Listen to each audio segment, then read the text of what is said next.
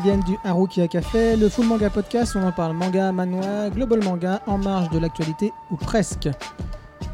Nous sommes en 2019 et je suis Ocho-san en live du Kensington Café à Nancy. Pour m'accompagner ce mois-ci, nous avons Inès. Inès qui nous revient après des examens quelque peu contrariés par l'actualité. Comment ça s'est passé Inès tes examens avec ces blocages de fac et tout et tout? Ça s'est bien passé. Il y a eu euh, des examens qui ont été neutralisés, donc euh, je suis pas passée. Donc tant mieux. C'est toi qui les bloquais, on sait très bien. J'étais en première ligne, ouais. Et euh, ça s'est bien passé, donc ça va, j'ai eu mon année. Ça fait plaisir. Free. Est-ce que vous avez entendu euh, prôner, euh, clamer sa, sa liberté? C'est Nico, a.k.a. Atuman, qui va encore trahir son vœu de chasteté, tombant dans les bras des free huggers de la Japan Expo. Moi j'avais écouté ça avant que tu me dises que tu n'allais pas y aller. Parce que t'allais- normalement tu étais censé aller à la Japan Expo.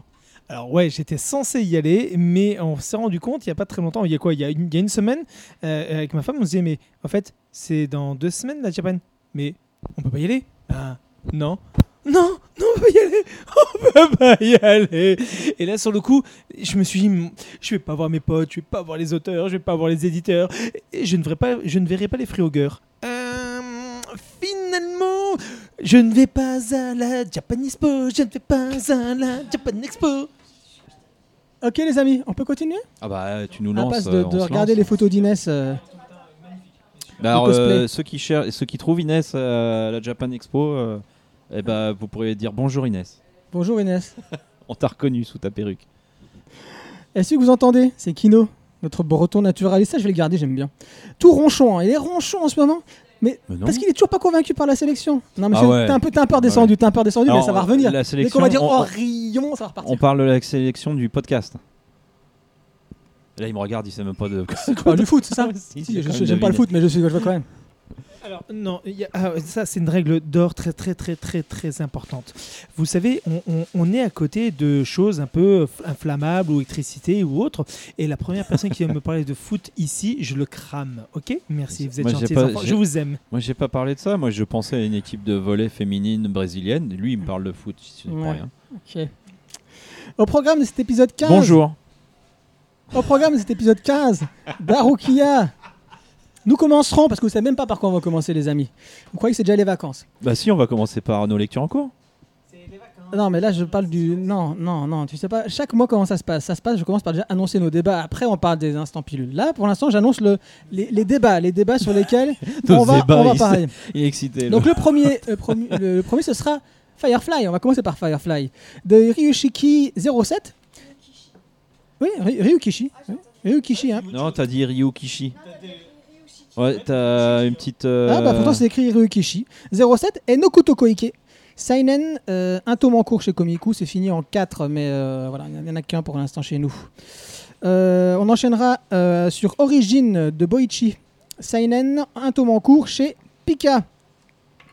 Pour après se perdre chez les Lost Children de Tomomi Sumiyama. Seinen, un tome en cours chez Kiyun. Euh, c'est l'instant français après avec le Global Manga. Orion de pardon. INKai et NIB. Merci les, noms, eh, les Français, arrêtez avec vos noms péraves. hein. Euh, un tome en cours chez Glénat. Et on terminera avec une petite note salée. Saltiness de Minoru Furuya. Seinen, deux tomes en cours, quatre tomes finis euh, au Japon. Ça c'est chez Akata. Mais tout d'abord, c'est l'instant pilule où l'on parle de nos lectures en cours, ces mangas bons pour la santé, mauvais pour l'éducation.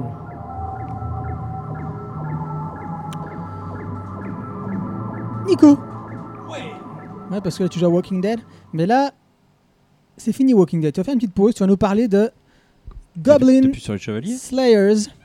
Goblin Slayer, oui c'est ça. De Kumo Kagyu et Kusuke Kurose. Vas-y, parle-nous de ça. Alors, euh, Goblin Slayers, c'est simple, c'est un petit bijou qui est un petit, un petit berserk un peu plus drôle. Voilà, si je devais le caricaturer ou le donner une, une drôle d'information autour. En gros, si vous préférez, Goblin Slayer, c'est l'histoire d'un monde d'heroic fantasy où la créature la plus faible mais qui se répand le plus à travers le monde, c'est celle, c'est le gobelin. Le gobelin est une saloperie qui se reproduit une vitesse incroyable et qui, malheureusement, même s'il elle est faible et qu'elle a la force d'une d'une d'une jeune fille, c'est malheureusement une créature qui se balade en groupe et qui sont extrêmement vicelards.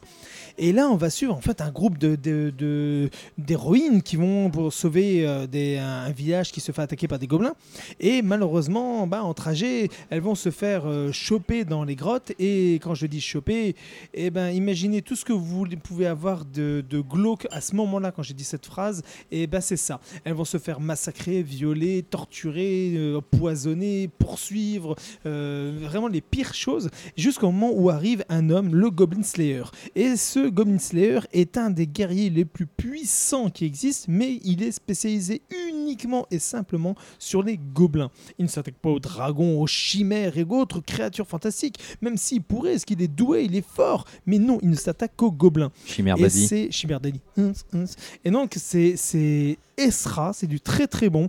Graphiquement, c'est une tuerie. Par contre, c'est à la berserk, donc il faut pas avoir peur de voir des massacres, des, des, des, des trolls, des gnomes, des nains, des Ambiance viols, hein. Voilà, c'est très très mignon. Et euh, et c'est euh, Kurokawa qui va le faire. Alors, ils avaient déjà sorti des petits mangas un petit peu olé olé entre guillemets si on peut dire ça comme Dragon Guard ou, euh, ou le ou Dragon Crow qui était euh, Dragon Crow, voilà, adapté du jeu avec des énormes boobs boobies. Et ben là on est dans plutôt le côté même s'il y a un peu de boobies on a surtout dans le côté trash euh, survie dans ce monde d'heroic fantasy de créatures et compagnie. Donc c'est vachement bien. Je le conseille vivement parce que c'est extrêmement noir c'est très glauque mais en même temps complètement déjanté et drôle. Donc on se marre autant que c'est glauque. On va passer un moment de page où on les voit se faire torturer, tuer, violer, machin. Et de l'autre côté, on va voir des trucs où ils vont sortir une blague, machin, un bidule. Et donc, mais c'est vachement bien. Donc c'est une très bonne série, mais en même temps extrêmement noire. Donc elle ne se met pas entre toutes les, toutes les mains. Et ça, j'attends qu'elle sorte en France. C'est vrai qu'on en avait beaucoup parlé, parce qu'il y a pas mal de mes jeunes qui l'avaient lu sur Internet, qui m'ont dit Ah, tu verras quand ça va sortir, c'est génial. Et ben il est sorti. Et, euh, c'est vrai que Greg, à l'époque, quand on j'étais au Paris, quand ils me l'ont présenté, Greg m'a dit Ouais, tu vois, il y, a- un truc, euh, j'ai pensé à toi, euh, on- parlait d'Heroic Fantasy. Et ben euh, j'ai pensé à toi, c'est, je te montrerai. Et quand ils l'ont présenté, j'étais, tout fou. Il a prononcé euh, Goblin Slayer, je, je me suis levé, j'étais Waouh, trop bien Donc euh, voilà, donc c'est vraiment, vraiment du très très bon. Je vous le conseille, ça va être une bombe atomique à sa sortie. Elle va être classée vraiment dans les, parmi les meilleures séries de cette année. Et euh, ça, c'est, clair. Je vous le dis tout de suite, tout net. Alors, c'est horrible ce que je viens de dire parce que euh, ça fait à peu près. Ça, ça fait, enfin, ça fait des années que je dis euh, les, les séries qui vont sortir, les séries de l'année. Je me suis rarement trompé. Je- heureusement, donc ça prouve que comme ça va, j'ai encore l'œil pour voir les, les choses dans ce domaine. Mais euh, depuis un an ou T'avais deux, dit que One Piece serait un four. ah, ah oui, c'est vrai, que j'avais dit ça. Euh, sans déconner, le, comment dire ça le, Ça fait un an ou deux. Ça devient de plus en plus compliqué de dire ça va être la série de l'année pour la simple bonne raison qu'avant c'était facile. On pouvait en dire un, deux ou trois. On était sûr que c'est. Quand on les voyait sortir, on savait que ça serait sorti l'année. Cette année, j'en ai au moins six qui vont être les séries de l'année. C'est dingue. Et quand je dis ça, c'est même pas en disant allez, ça va être le numéro 1, le numéro 2, le numéro 3. Là, actuellement, le simple numéro 1 et le numéro 2, c'est simple, c'est facile. hein. C'est Promise Neverland et euh, l'Atelier des Sorciers. Sinon, le reste, c'est très compliqué. Entre du Black Torch, entre ça qui va arriver, entre. De toute façon, il y a tellement de bons trucs, mais c'est- c'est dingue. C'est vraiment dingue. Et. euh, Goblin Slayer, ça va être de la bombe atomique et ça, je vous le conseille vivement. Amoureux de Berserk, amoureux du Bellblatt, de, de choses comme ça, lancez-vous dessus. C'est du très bon. Là, je vais le filer à Stan pour qu'il le lise, parce que c'est une petite surprise que Kurokawa m'a envoyé pour, euh, pour le lire. J'étais très touché. Mon collègue Mirko l'a lu. épreuve non corrigée. Épreuve, non, effectivement, non corrigée. Tout la blague. Mais euh, c'est clair que c'est du très très très bon. Je vous le conseille vivement. À sa sortie, c'est le bijou. Et en fait, oui, tu dois être à bijou. 6 mangas euh, de l'année, puisqu'on est au sixième podcast de l'année. Et qu'à chaque fois, tu nous en vends un bien comme ça. Mais tu, non, mais je dis, je me sais pas m'en foutre de Il se toi. plante pas, hein hein. C'est Ah, vrai. il connaît son motif, hein. Il sait ce qui plaît. Mais, c'est ça qui est fort, parce que c'est ça qui est fou, parce qu'à chaque fois je reçois un nouveau truc, et quand je reçois, je suis oh putain, mais c'est pas possible, vous allez m'en sortir combien comme ça? Mais je pense que celui-ci va être parmi les derniers qui vont être la, la, la, la claque de, cette année. Mais cette année, c'est simple. L'année dernière, déjà, ça, a été la meilleure année du manga l'année dernière. Cette année, en termes de sortie, je pense que ça va être la meilleure année en termes de qualité. C'est la cuvée de, de l'année, c'est euh, des, des années de manga, c'est cette année-là. 2018 va être une des meilleures cuvées manga. Peut-être que Fairy Tail of euh, Battle Royale. Peut-être. Moi j'ai espoir. tu sais quoi quand je t'ai dit- Alors ça, je l'ai raconté à Kinou. D'habitude, quand les représ viennent, ils nous montrent des planches, ils nous montrent des extraits, on voit des choses. Là, sur le coup, euh, je n'ai rien vu. Je ne sais même pas, je ne sais même pas ce que c'était. Et là, j'ai eu l'extrait. Je suis mais putain, c'est- plutôt pas mal. Donc, euh, et je sais même pas combien j'en ai commandé. Donc, il faut que je vérifie mes commandes parce que pour voir si je vais devoir modifier ou pas. Et j'ai loqué. Pardon.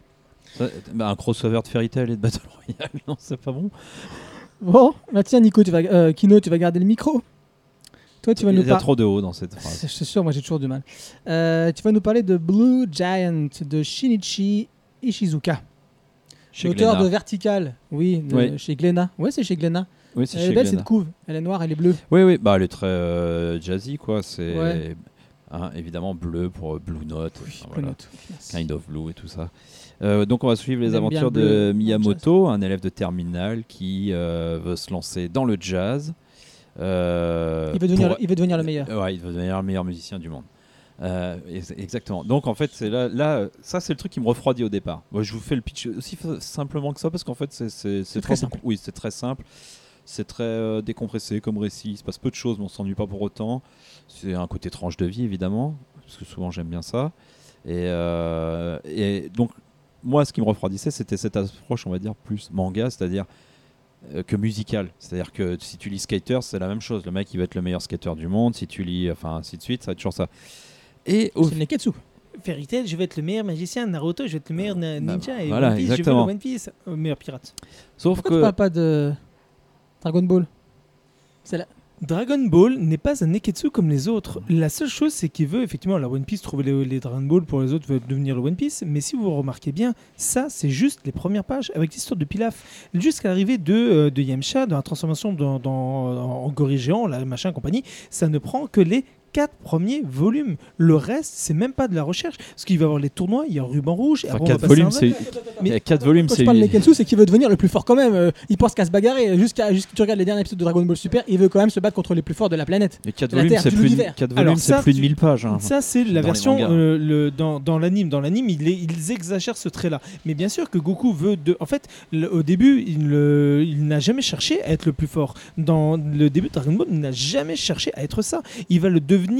Euh, cette, euh, cette volonté de vouloir se battre contre les plus grands et les plus forts, il ne l'a que bien plus tard. Il faut savoir que Dragon Ball n'est pas un Neketsu, pas proprement dit. Si on analyse l'œuvre, on ne retrouve pas du tout les codes de ce qu'on avait avant. Mais que ce soit dans les cheveux Zodiac ou que dans, les, dans Dragon Ball, où ce ne sont absolument pas les Neketsu qu'on a aujourd'hui. Neketsu, ne se, ne, on pourrait même pas apporter le Neketsu dans. dans- tu me dirais le petit chef, il va devenir le plus grand chef du monde. Ouais, ok, ça c'est un Neketsu. Tu me parlerais de euh, Pole Position, il va devenir les plus grands conducteurs ou compagnie. Ouais, ça peut, ça passe aussi. Mais tu me parles de ça.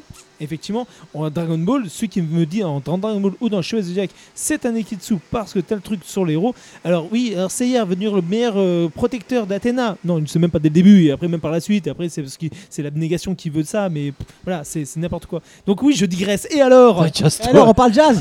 Free jazz Allez, Bah, je, vas-y. je vous conseille Blue Giant. Merci. C'est un Neketsu. c'est un Neketsu moderne. Et non, justement, en fait, euh, c'est que c'est pas très original, c'est pas. Pour, pour être franc, je vais le dire tout de suite, je pense qu'il faut quand même un tome 2 pour se faire une bonne idée. Parce qu'en fait, voilà, on va se dire, ah bon, ok, il va nous faire le mec ça. qui veut être le meilleur musicien du monde. Bon, bon, hein. Euh, où est la musique? C'est pas une approche euh, si musicale euh, comme euh, Kids on Slope. Et puis, en fait, il y a des petits éléments par-ci par-là qui nous montrent que, bah si, qu'il y a des choses plus intéressantes, notamment des petits procédés de narration qui met au début à la fin, qui sont deux choses assez sympathiques. Euh, déjà pour euh, faire une rupture de ton. Et puis euh, il y a une double fin en fait. Alors malheureusement je vais pas vous le dire quoi mais qui nous peut faire, nous faire espérer un projet autre que je vais être juste le meilleur musicien du jazz et nous faire espérer qu'on va découvrir la musique et pas juste le mec qui va être super saxophoniste puis point barre. D'ailleurs en fait je vais quand même être obligé d'en dévoiler un peu. Il y a quand même un point qui est intéressant c'est c'est vrai que quand tu lis le manga tu ressens ce qu'il joue quand même et euh, Ah. parce qu'ils ont dessiné enfin il a dessiné pardon je sais pas pourquoi ils disent mais il a dessiné ça comme euh, pr- presque comme des combats avec beaucoup de mouvements, beaucoup de d'énergie. Euh, tu, tu sens la puissance sonore du gars. bon, je suis déjà en train de dévoiler un peu un truc, mais disons que quand il joue mal et qu'il joue fort, on le sait juste au dessin sans que ce soit dit quoi. Mhm. Donc finalement, il va pas être tout de suite le meilleur musicien du monde. Non. Et euh, il va falloir qu'il apprenne ce que c'est la musique de manière un peu plus humble et pas juste genre euh, je m'entraîne, je m'entraîne et je suis le meilleur. Même si ses entraînements sont très beaux parce qu'il s'entraîne au bord il s'entraîne au bord de la rivière. Oui, mais parce que c'est pas c'est ça qui est intéressant, c'est son statut de, de lycéen euh, à la fois pas, pas si atypique que ça, c'est-à-dire euh, bah voilà, il est basketteur, il a des amis, c'est pas euh, voilà. Et puis d'un autre côté, il a cette originalité, là où les autres vont parler que de pop musique, de choses comme ça. euh, lui il va commencer à partir un peu sur son c'est ça qui est vraiment intéressant dans, dans son coin enfin dans son coin sur sa propre euh, sa propre culture, se faire ses choses parce qu'on l'a quand même initié. Ça, c'est le point de départ qui est vraiment une bonne trouvaille, je trouve. Je vous laisse le, le lire pour, pour voir pourquoi c'est une bonne trouvaille parce qu'il n'y a quand même pas des masses d'éléments. Donc, si je commence à les donner. Ce serait dommage. Mais pour de vrai, euh, j'attends quand même. J'ai adoré le. Enfin, j'ai adoré. J'ai passé un bon moment. C'était une bonne lecture. J'attends le tome 2 pour voir vraiment vers quoi évolue le projet. Plus précisément. Il y a des mangas comme ça. Des fois, celui-là aurait pu euh, mériter de sortir un et deux en même temps, je trouve. Ouais. Mais euh, Ouais, en tout cas, ça a au moins l'originalité d'aller sur un terrain qu'on connaît un peu moins, qui est un peu moins exploité, qui est la musique, qui est le jazz en plus. Mhm. Euh, moi, j'avais parlé de Beck il n'y a pas si longtemps. Oui. Là, on n'est pas à ce niveau-là encore pour l'instant. Mais euh, sait-on jamais? C'est- Sait-on jamais? D'accord. Ok. Je répète, c'est Blue Giant et c'est chez Glénat. C'est par l'auteur de Vertical notamment. Inès, tu vas nous parler de Memoirs of Amorous Gentlemen de Moyoko Ano. Qu'est-ce que c'est que ça, Inès? Encore? Oh, le nom déjà il fait peur. Non, ça va. Alors, euh, déjà. Ouais, bah, tu verras. C'est qui me fait un peu peur. C'est un Josai euh, qui n'est pas édité en France. je Donc suis un manga désolée. portugais. Qui n'est pas édité en France, qui est, où j'ai lu les scans sur internet, qui est en cours de traduction par Crunchyroll. Pour l'instant, il n'y a que 11 chapitres euh, de traduits. Bon, ça fait pas beaucoup. Hein. Mhm, mhm. Et euh, et il y a 6 tomes, il me semble, en cours au Japon, ou 3. Ça fait quand même un écart, mais Carrément. moins, moins de 10, en tout cas, ça je le sais. D'accord. De quoi ça parle? Alors déjà, pour euh, si vous connaissez Moyoko Hano, c'est euh, l'auteur de Chocolat et Vania et d'autres mangas beaucoup plus adultes. Euh, et c'est aussi la femme, si vous avez repéré, de Hideaki Anno, donc le réalisateur de Evangelion. Oh Donc c'est un beau petit couple quand même. hein. C'est un couple de qualité, je trouve. C'est comme l'auteur de Hunter x Hunter avec celle de Sailor Moon. Feu, euh, couple, parce qu'ils ont divorcé, hein, je te rappelle. Non, sérieux? Euh, C'était sa dépression qui a deux ans, euh, trois ans, euh, qui Merde Voilà, Ah, c'est moi, je croyais qu'il a, arrêté. Non, non, c'est pour ça qu'il a arrêté carrément le manga pendant deux ans. Ah Donc ouais. c'était sa dépression. Pour info, je suis toujours pas avec l'auteur de Full Metal Alchemist. Ah la vache. Allez, Inès, vas-y, continue, continue. Parce que là, on, est déjà, on est déjà à presque 20 minutes là. De quoi ça parle vite fait Euh, Ça parle. euh, c'est à Paris au XXe siècle, donc très appréciable. C'est, je trouve que c'est une, c'est une bonne époque euh, au niveau du contexte. Paris, la capitale de la France. Ouais, voilà. C'est euh, Colette. C'était Lyon à l'époque? Vas-y, Inès, excuse-moi, on arrête, pas- on arrête de digresser. Allez, vas-y. C'est. Ouais, ouais. C'est Colette, euh, une jeune euh, prostituée dans une maison close. Ah, ça commence fort. Qui euh, travaille dans cette maison parce qu'elle était, elle est tombée amoureuse euh, d'un homme, Léon, qui est un manipulateur et qui lui demande toujours de l'argent parce que c'est un fauché. Ils étaient ensemble, euh, ils étaient en couple et ça se passait bien, mais lui, il lui demandait tout le temps de l'argent, donc au, final, elle a fini par se prostituer. Et elle est donc elle est entrée dans une maison close, donc qui dit maison close, qui dit maison close, maison close, il y a une ambiance assez particulière dedans. Il y a une galerie de personnages qui pour l'instant n'est pas énormément développée. Et euh, donc j'ai que lu 9 chapitres, donc c'est assez compliqué de juger pour l'instant. Et on suit euh, donc euh, Colette, cette jeune héroïne, et il y a des clients des fois qui arrivent ou qui, qui essayent de réaliser leurs fantasmes. Donc il y a des fantasmes assez bizarres, mais ça va, c'est jamais trash. C'est vraiment fait vraiment dans, la, dans une certaine finesse. Il y a vraiment, s'il n'y a pas un côté... euh, Qu'est-ce qu'il y a? Mais oui, bah oui. Non, non, pardon. Donc il y a- y a- c'est c'est vraiment pas, C'est c'est vraiment vraiment pas trash. Il y a aussi une euh, mise en scène très belle parce que Moyoko Hano a vraiment un, un dessin mais vraiment superbe. Vraiment, il y a- c'est c'est vraiment une euh, femme douée, moi je trouve. euh, elle dessine mais à la perfection. Il y a beaucoup de détails qui sont bons euh, au niveau bah, de tout ce qui est tenu. euh, c'est c'est très très beau. Euh, si, vous connaissez, si vous avez déjà vu, ce manga m'a fait énormément penser à un film. Euh, D'ailleurs, je me suis dit, est-ce qu'elle s'en est euh, inspirée? C'est l'Apollonie de souvenir de la maison close de Bertrand Bonello. Je sais pas si vous connaissez. Je crois que c'est De nom, mais je l'ai pas c'est le même réalisateur que euh, Yves Saint Laurent. Non, Saint Laurent. Je crois que c'est lui. Ah ouais? Ah ouais? Oui, Ah Il me semble. hein. J'ai un doute, mais Ça me refroidit un peu du coup. Vas-y, continue. mais pas celui avec euh, Pierre Ninet, l'autre, je- avec Gaspard euh, Ulliel. Bref. Donc euh, c'est le, ça m'a fait beaucoup penser à ce film. Donc euh, si vous avez vu ce film et que vous avez aimé, alors je vous conseille tout à fait de lire ce manga. Et euh, ce qui est aussi intéressant avec ce manga, c'est qu'il n'y a pas un fantasme de la prostitution comme on peut voir dans, dans certaines œuvres. Alors pas du tout. Ça parle aussi à des mauvais côtés, donc ça c'est assez intéressant. Et voilà, c'est Moyoko Hano, c'est vraiment une valeur sûre en général. Alors c'est mon premier manga d'elle, mais bon, elle a quand même une sacrée réputation euh, d'être un grand, une grande auteure, donc euh, n'hésitez pas à commencer. Et euh, désolé, ça se trouve sur internet. Oui, bah, ça peut arriver, ça fera moins de ventes pour, pour Nico, mais c'est pas grave. Et il est même pas édité en France, donc bon. hein. Oui, mais c'est à cause des gens comme toi qu'il n'y en aura plus en France. Ah, ah, ah. Oui, Ouais, bah. hein. Faut pas dire que le manga se porte mal. Hein. Ah la vache. C'est bien pour ça que je dis toujours, je me moque que les gens lisent sur internet ou qui regardent en streaming ou en scantrad, je m'en moque complètement. Pour moi, je me sers justement de ça pour leur faire découvrir autre chose. Ou des fois, ils ont découvert ça, mais ils savent pas qui est euh, cet auteur ou s'il en a fait d'autres en France. Et je me, ça, me permet de faire découvrir. D'ailleurs, a été Malcolm Young qui a dit un truc très intelligent pour une fois qui, euh, c'est comme le mec qui a qui s'est baladé à poil dans, dans les rues ou qui a mis du savon dans, dans les grandes fontaines et qui se baladait derrière les flics avec son gomme Morning Live. Euh, ce mec avait dit un truc très intelligent. Il disait euh, le peuple a décidé et a conclu que le piratage était quelque chose de bien. Donc, de ce point de vue-là, on ne l'enlèvera jamais. On ne peut pas enlever le piratage. Les gens trouveront toujours un moyen de le faire. Donc, il faut s'en servir pour trouver une autre manière d'amener ce que les gens vont chercher sur Internet ou pourquoi ils vont chercher à trouver une autre manière de consommer ou de s'en servir. Et là, il a été très intelligent là-dessus. Et c'est pour ça que moi, je pense exactement la même chose. C'est une minorité qui pirate quand même. Alors, malheureusement, non. C'est une... Sur l'ensemble du peuple, si. Non, non, en France, c'est pas une minorité qui, qui. Sur 66 millions. Voilà, mais alors juste pour donner un. Non, non, c'est quand on dit le peuple, c'est parce que c'est la, la- la majorité des gens qui le font, qui ont décidé que c'était bien. Et peu importe ce que tu feras, ça fera toujours.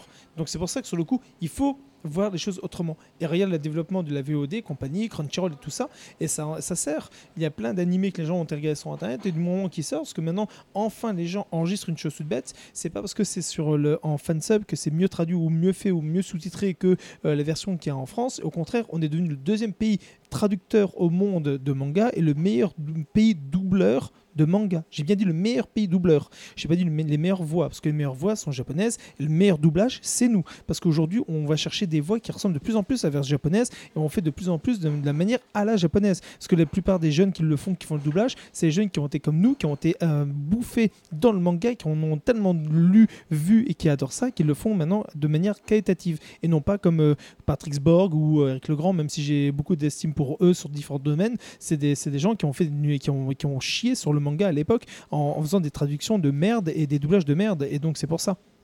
Sauf Ken le survivant. Oh mon dieu et City Hunter, Nicky Larson. Bon après un jour je vous raconterai quelque chose sur eux et qui me, qui me monte la haine mais je vous le raconterai un autre jour. Il y a mettre le film de City Hunter. hein. non, non, non, non, non, faut pas nous lancer là-dessus. On a quand même- ouais, alors Parce que j'ai vu l'interview, j'ai vu l'interview euh, du, du réel, donc euh, c'est bon. Euh, Je te signale qu'on a dans un hors-série une interview, euh, non? Oui, tout à fait, de la voix de, la voix de Nicky. Larson. ouais. Mm, tout à fait. Ah oui, oui, tout à fait, c'est vrai. Euh, c'est le premier ou deuxième hors série, ouais, tout à fait. C'est bon, Inès? C'est bon. Ok, donc moi je vais vous faire vite, vite, parce que là on est en retard. Ça tombe bien quelque part. Euh, je vais vous reparler de Scary Town, parce que euh, Nico nous en a parlé dans les, parmi les, nos premiers podcasts, il me, je me souviens bien. Il avait parlé du tome 1 de Scary Town. Euh, Il est dans une super couverture, hein, ces, mangas. Et c'est par l'auteur d'un des mangas, dont, bah, donc Firefly, dont on va parler juste après dans nos débats du mois.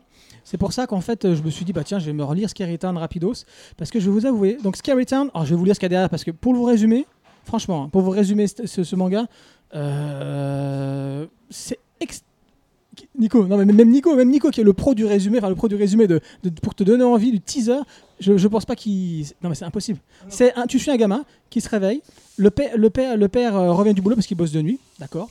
Euh, il s'en va ellipse, donc il y a de temps, tu comprends pas ce qui se passe, il y a une ellipse de temps tu l'as pas vu venir. Euh, il envoie un petit un SMS à son fils Est-ce que tu peux me ramener ma sacoche à mon boulot? Il arrive au boulot, il voit une nana complètement bizarre qui est en train de découper des tomates. En fait, il y, a un chat dedans, donc elle découpe le chat. Et après, qu'est-ce que tu vois? Une file de zombies dans le magasin euh, auquel il balance plein de bouffe en fait. Ça commence comme ça. Vraiment, hein, littéralement. Ah, Ensuite. Ensuite, le mec après, essayer d'épérir les zombies non plus. il va dans un aquarium. Il, a- il arrive dans un aquarium, tous les poissons sont morts. Hmm. Il voit la responsable, parce qu'il vient pour un petit boulot en fait pour travailler là-bas. Et les poissons meurent pas en dehors Et des écoute, aquariums. mais il dit hein. attendez, tous vos C'est poissons sont morts, tous vos poissons sont morts. La nana, elle Il est écoute même pas. Elle l'emmène dans le fond du magasin.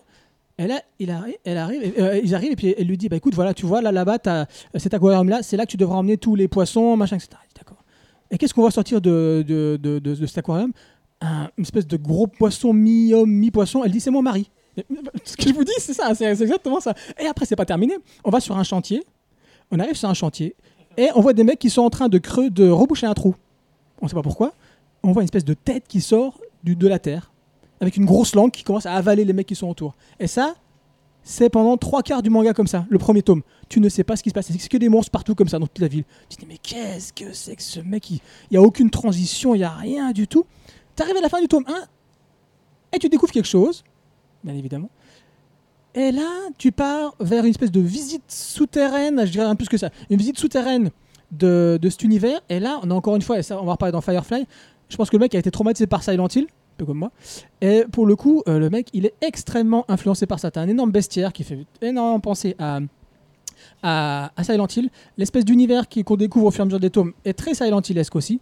Euh, donc, j'ai envie de vous dire, si vous aimez Silent Hill, mais surtout si vous aimez la série B, parce que c'est une grosse série B, voire série Z, et les couves le- te, te l'annoncent, euh, allez-y. Euh, moi, je suis à la moitié. hein, à la moitié de, il y a trois tomes, mais je suis à la moitié du tome 2, un peu plus. Euh, je ne sais pas comment ça se conclut. D'après ce que je sais de l'auteur, Les Oubliés, euh, Mushroom et tout ça, le mec ne sait pas terminer ses histoires. Alors, ça peut être problématique. Mais si vous. Je sais qu'il y a plein de, de- nos auditeurs qui aiment bien la série B, qui aiment bien le truc complètement foutraque. C'est sincère, c'est foutraque, mais c'est sincère. Et, euh, et une espèce de cartographie en fait, c'est plutôt ça, cette espèce de topographie, cartographie de, cet univers. D'ailleurs, on le voit quand on ouvre la, la couve euh, euh, sur le cartonné, on voit effectivement un plan. C'est extrêmement important pour pouvoir expliquer quelle est cette cité, qu'est-ce qu'il y a en dessous de cette cité, comment ils se superposent, pourquoi. Et au final, eh ben, c'est foutraque, mais on a quand même envie de savoir la suite. Voilà, et moi, ça me. Ça me- je déteste pas. Et juste pour vous rassurer, il y a une fin. Une vraie fin. Je vous ai pas dit si elle était bonne ou mauvaise, mais il y a une fin. Ok, ok, voilà. Donc c'était. C'était. Parce que les euh, zombies, les zombies sont toujours affamés. Scary Town, oui. Scary Town, voilà, avec des belles couvertures, n'est-ce pas? Euh, Et c'est chez bah, Komiku, hein. de toute façon Komiku a tout, a tout de l'auteur là. euh, et on va en reparler eh bah, tout de suite les amis, parce que là, nous arrivons à nos débats du mois. Ces débats, oui euh, Modus, ces débats du mois, euh, on commence... Motus. On commence par euh, Firefly, donc, de, bah, du même auteur, Nokuto Koike, mais là il a un scénariste, et ça fait du bien. Et ce scénariste, c'est Inès hein, qui a proposé ce manga parce qu'elle elle connaît bien, enfin elle connaît bien, elle apprécie le, scénariste, qui s'appelle Ryukishi 07. C'est ça, hein 7, 07. Alors qu'est-ce que c'est que Firefly? Alors Firefly, pour les non-anglophones, ça veut dire la luciole. Du feu Ils aimaient, ils, aimaient, ils aimaient mettre du feu partout, les Anglais. Alors, Firefly, c'est la luciole. Fire Dragon, c'est la libellule. Et J'aime bien ça. Oui, Inès. Il y, a, hum, il y a quelque chose euh, d'important à dire. Enfin, Oui, les, lucioles, important. les lucioles sont importantes. C'est euh, c'est que dans le- c'est que dans il y a un F Firefly, vous verrez il y a un F en rouge. Rouge. Dans le titre japonais, euh, il y a si il y a un idéogramme, je sais pas, où en fait euh, ça veut dire sang.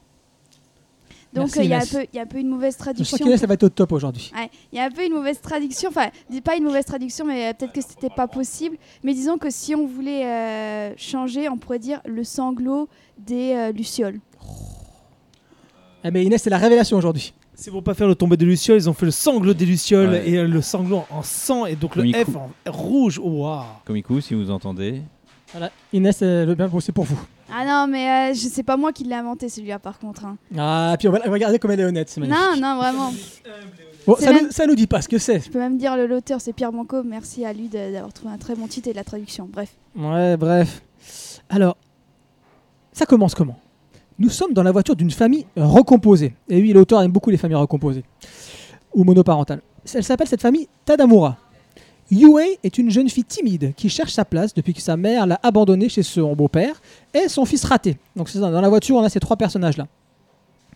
Euh, et on va l'apprendre rapidement, mais la famille, euh, la famille euh, bah, du mari accuse la, la femme de s'être mariée avec, avec lui juste pour en gros lui piquer son pognon parce que cette famille est une famille riche. Elle a créé sa société, sa société a coulé et la bonne femme a disparu. Elle a juste laissé sa fille comme ça. Elle a laissé sa fille, euh, elle l'a abandonnée clairement avec le- son nouveau mari.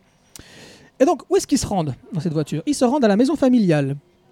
Ils se rendent à la maison familiale parce que bah, y a un dernier hommage à donner à la, à la défunte grand-mère. La, la- la- la patriarche, on va dire la matriarche, pardon, vient de, de- vient de mourir. Mais ce qui devait être un simple adieu va se transformer en règlement de compte familial. Et c'est sans compter sur l'apparition de cette étrange brume, coucou Silent Hill, et les mystères qu'elle contient. Voilà, c'est le setting.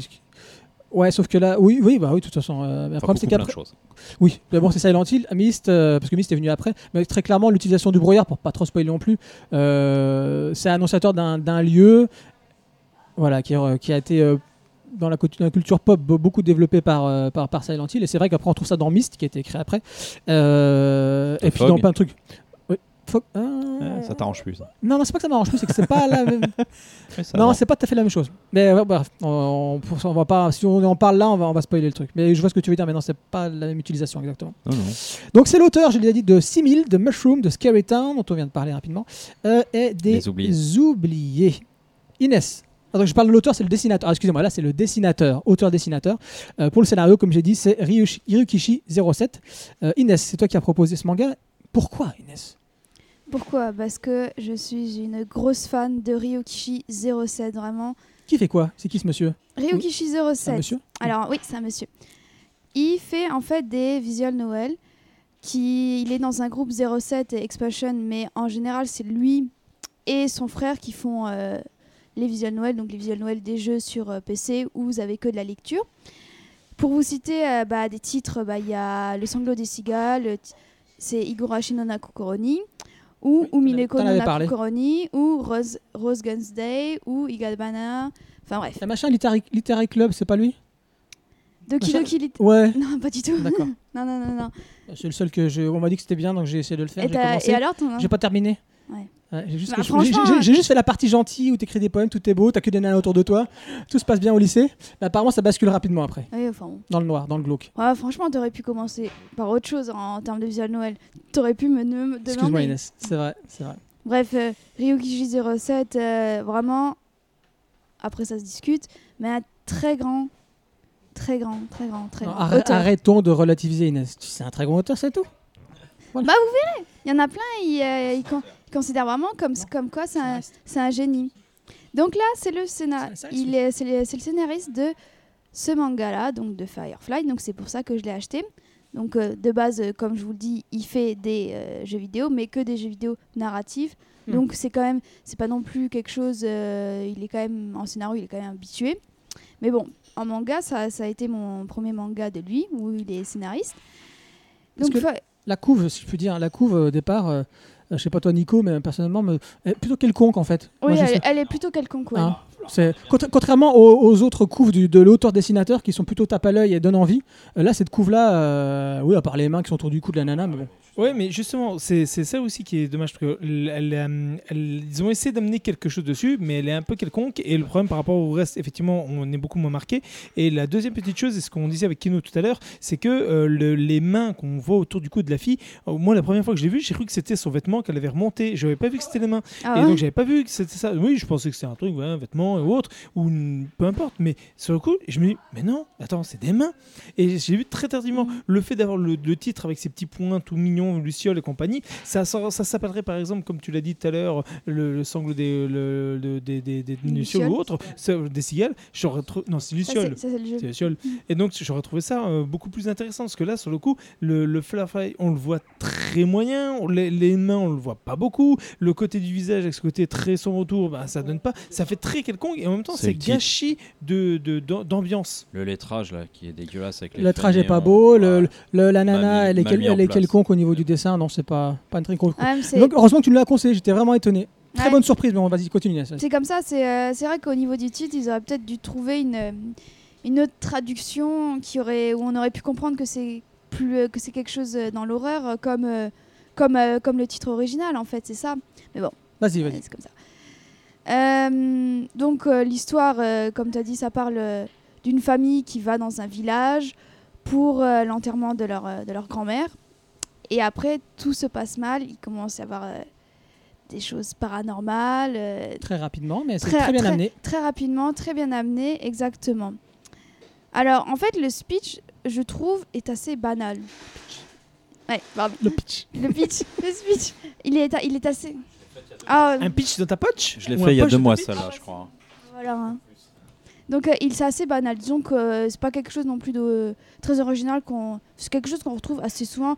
Par exemple. euh, même dans les, même dans les, dans les, dans les fictions américaines, euh, les règlements de famille au moment d'un enterrement, c'est classique. Mais Festen Festen Festen. Festen, par exemple, Festen, mais c'est pas américain ça. Ah non. Ouais, Parle Ça- pas de ça, ça- parle pas de ça ça à me- Kino, tu vas le lancer sur, le, sur Dogma et il va s'énerver. Ça m'a fait un peu penser, la comparaison, la comparaison est très moche, mais à King's, Game, Ki- King's Game Extreme. King, oui, King's Oh, Game Extreme. un, euh, ouais, très, chez, un très mauvais manga, mais c'est vrai que dans le style, ça m'a fait un peu penser à ça. Et en fait, mais la différence, la différence, c'est que, je sais pas, c'est très bon en fait. c'est ça. Les personnages sont bien écrits. C'est ce que j'ai à très Kino, la première chose que je lui ai dit, quand je l'ai lu, ah, je dis, mais c'est quoi ces personnages qui sont super bien écrits, leur psychologie et tout? Je dis, on est sûr qu'on est dans un manga là? Parce que d'habitude, ils sont pas très bons là-dedans, quand même, les Japons. Faut le dire. Et ah sur- non, je suis désolé. En Oui. psychologie de personnage, c'est pas le fort. Non. t'exagères. hein. Un des meilleurs mangas dans ce domaine, ça, ça- c'est- ça s'appelle L'infirmerie après les cours et c'est basé sur tout ce qui est des cas cliniques des personnes de, de- de situations psychologiques. Et donc, euh, c'est extraordinaire. Je peux vous en sauter d'autres hein, si vous voulez. lis du tranche de vie, tu verras. hein. Oui, je, je vis comme si j'en lisais pas. Ah, ça y est, il est parti en mode donneur de bah voilà. Shisakobe, je suis désolé. euh, Tokyo Kaido, si vous voulez en Saltiness, on peut en continuer. Ayame Hero, on peut en, on peut en citer dedans. Non, non, non, non, je, je- je- Ah, voilà, je bah voilà. De manière générale, la psychologie des personnages, c'est pas trop ça. Ouais, bah ouais. ouais. C'est tranche de vie. C'est avec Luffy et c'est complètement charrette. Ouais, vas-y, Inès, vas-y. Ouais, oh. Du coup, euh, ouais, du coup, c'est très bien amené. Et en fait, si vous connaissez l'auteur, enfin le scénario, ouais, enfin le scénariste, vous savez que les, les événements ne sont pas aussi paranormaux que ça, en fait. C'est, euh, en fait, c'est un peu du spoil, mais quoique. En fait, c'est que du spoil. Laisse-la. Ah, oui, c'est bon là En plus, j'ai mal à la gorge. Euh, vous savez, en fait, si vous connaissez bah, ce scénariste, vous savez que c'est a pas un non. spoil dans la gorge.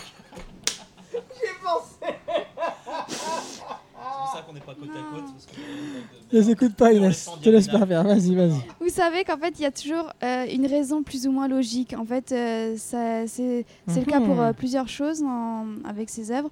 C'est qu'il y a souvent des raisons logiques. Et là, je suis et moi, je lis, je l'ai lu deux fois, et je suis euh, cherché, chercher des détails et essayer de trouver est-ce que ça, c'est est-ce qu'il y a une raison logique ou pas. Et franchement, là, il me perd totalement parce que je suis en mode mais comment ça peut être logique en fait? Il, il va, il va, il va, il y aura, il y aura pas de. Je pense que l'explication qu'il y aura dedans, euh, parce que quand pareil, je l'ai refeuilleté, je l'ai pas relu une deuxième fois, mais je l'ai refeuilleté. euh, il y a effectivement plein, plein de petits détails euh, visuels. Qui, qui vont faire que, il va, je pense qu'il va, s'il se débrouille bien, à mon avis, il devrait retomber sur ses pattes. Mais tu auras obligatoirement un pendant euh, euh, croyance euh, Oui, religieuse, etc. Oui, c'est obligé. Il y a beaucoup, ça peut se baser aussi sur tout ce qui est tradition, croyance, comme tu dis. Peut-être qu'il va jouer sur ça, ou peut-être pas, parce qu'en fait, lui, il nous sort pas non plus des, il nous sort pas non plus des solutions dans le sens tirer, du, de, tirer de son chapeau. Vraiment, c'est très bien fait. Parce que Mhm. certains mangas, euh, franchement, c'est, euh, on est en mode avec la solution, la raison logique, on est en mode, mais non, c'est de la merde, quoi. Mais euh, lui, après, je sais pas ça, si ça va être cas pour ce manga-là, mais lui, il est très bon dans ce côté, de ce côté-là. J'espère qu'il va pas nous décevoir. D'ailleurs, pour ceux qui ont fait euh, bah, le sanglot des cigales, vous, vous, voyez, vous, euh, pouvez voir, sans spoiler, enfin, c'est pas non plus du spoil, mais vous pouvez voir un personnage que vous connaissez, c'est Mio Takano. D'accord, je sais pas, mais je te dis. C'est un personnage qui apparaît Ah oui, euh, dans un de euh, de ces jeux vidéo. Donc euh, voilà, c'est juste pour dire, ça, ça va vous faire plaisir, je pense. Ah, Et ce, man- Ouais, bien les et manga-là, ça va vous faire penser euh, bah, finalement au sangle du cigale où on retrouve euh, dans un village paumé, il se passe des choses étranges, etc. Donc voilà. Franchement, pour ceux qui ont fait euh, ces jeux, n'hésitez pas à commencer et j'espère qu'il va pas nous décevoir. Moi, j'attends beaucoup de ce manga, vraiment. À toi, Kino, vas-y, dis-nous tout. Peut-être que si tu as du mal à reconnaître le travail du scénariste, c'est parce que, enfin en tout cas moi je le connais pas donc à côté, mais par contre j'ai lu ce qu'avait fait, euh, enfin certaines de ses œuvres, on les oubliait si Koike. Ouais, et c'est qu'on est peut-être plus sur le terrain de Koeki que sur le terrain de Monsieur 07. Ah, Inès semble dire le contraire. Parce que, euh, ouais, mais moi je reconnais quand même la patte de l'auteur où on démarre dans un réalisme comme ça avec un problème un peu sociétal, donc là ça va être euh, un décès. Et euh, il va commencer à nous introduire euh, des petits doutes avec du fantastique qui très rapidement va s'avérer tirer plus sur l'horreur, enfin en tout cas du fantastique néfaste pour nos protagonistes. Quoi. Ah bah, T'as tout faux, Kino. en fait. tout. Ouais, mais ça c'est ce- quand même c'est ce qu'on trouve euh, chez. Ah oui. Non, je pense que c'est aussi pour ça qu'ils se sont retrouvés là-dessus. En peut. fait, là, on, on- comme tu, tu- tu- en fait, vous avez tous les deux raison et pas- euh, sur un domaine, c'est que comme disent, là, on est vraiment dans, l'univers de un agent de 07, l'ONU. mais que Casque euh, bleu. non parce que tu as dit un truc tout à l'heure Kino qui était très juste tu as dit que heureusement qu'il avait un scénariste pour Oui. la construction et je pense que les deux auteurs doivent se retrouver très proches de toute façon ils se retrouvent tous les deux dans, ce- dans cet univers là je ne connais pas assez Monsieur 07 là euh, euh, ne- je connais pas euh, dans, dans, dans Vous son connaissez univers. son père, Monsieur Ouais. 007. 007, tout à fait. Et, euh, mais là, sur le coup, euh, ce que tu, qu'on disait euh, juste avant, c'est que ce- cet auteur, ce qu'il fait, tout ce qu'il a fait avec Les Oubliés ou euh, 6000, ce sont toujours des, histoires qui sont très tirées à la X-File, donc très proches de- du surnaturel ou du fantastique, sans jamais vraiment trop montré au début. Et quand on le voit, tout le monde ne le voit pas, seulement quelques rares protagonistes ou des choses comme ça. Et bien là-dedans, c'est à peu près plus ou moins, je l'ai malheureusement pas lu le, le Firefly, je, dois- je le reconnais. Mais euh, Kino m'a aussi montré d'autres choses. Mhm. C'est d'autres constructions. On voit que l'auteur maîtrise les mêmes attraits qu'il a depuis le début, mais cette fois avec des codes qu'on lui a soit imposés, soit qui s'est libéré là-dessus. Tu as parlé d'un moment d'une construction euh, dans les pages, dans la pagination, qui est incroyable. Et surtout, c'est vrai que tu le vois pas tout de suite prime abord. Et quand tu te rends compte, bah, tu te vois, on te rend compte qu'en fait, c'est comme ça depuis le dé- de- du début jusqu'à la fin. Cette première et la toute dernière case, à chaque fois de, des, de- des doubles pages, ouais. sont euh, à moitié découpées. Et le reste est très centré sur le milieu. Elles vont jusqu'au ras de la planches, page, voilà. alors que les- le reste, il y a un- une ça. bande blanche sur chaque côté. Et ça donne ce dynamique où vous avez l'impression que vous avez tourné, où vous de rentrer dans cette histoire et vous avez Ah ce- cette profondeur. Et c'est toujours cette même construction euh, très euh, horizontale sur la première et dernière case et verticale dans le- tout le reste des planches. Et c'est assez rigolo parce que ça donne une construction de lecture un peu alambiquée. Et c'est, euh, ça donne Ah ouais, euh, le fait, rythme. comme tu disais, on, on tourne les Ah pages ouais. sans se poser de questions.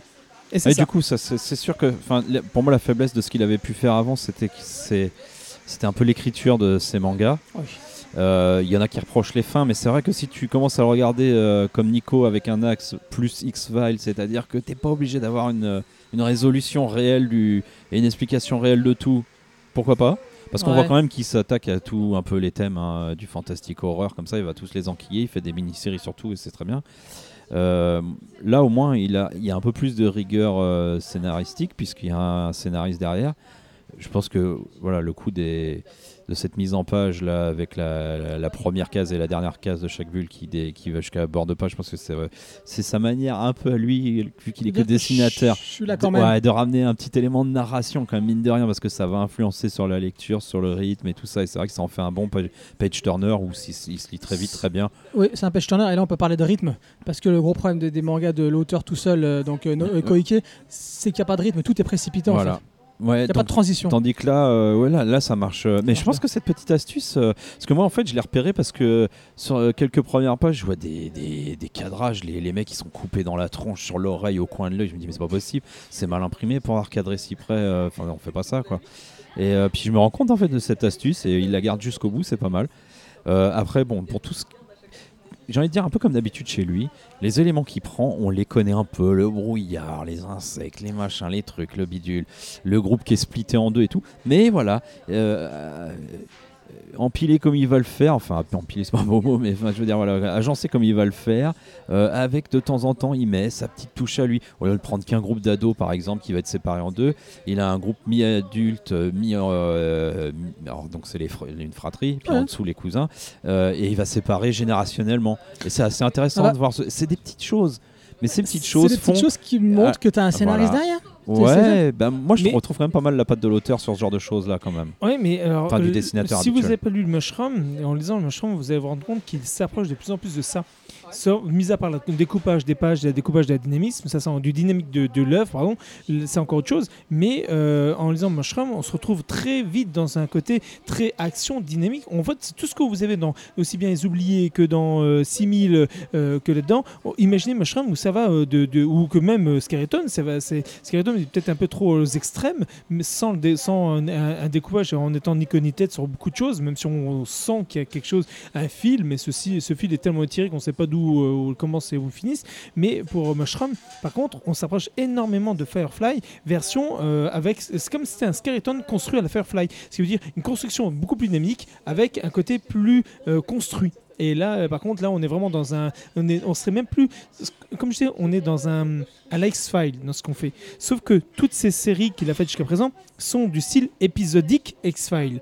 Tandis que, par exemple, Mushroom, on a l'impression de regarder un film d'X-File. Donc là, on nous amène sur une fin, on nous amène sur quelque chose, quelque chose de plus noir, plus construit, mais on reste dans cette, toujours cette, cette, construction-là.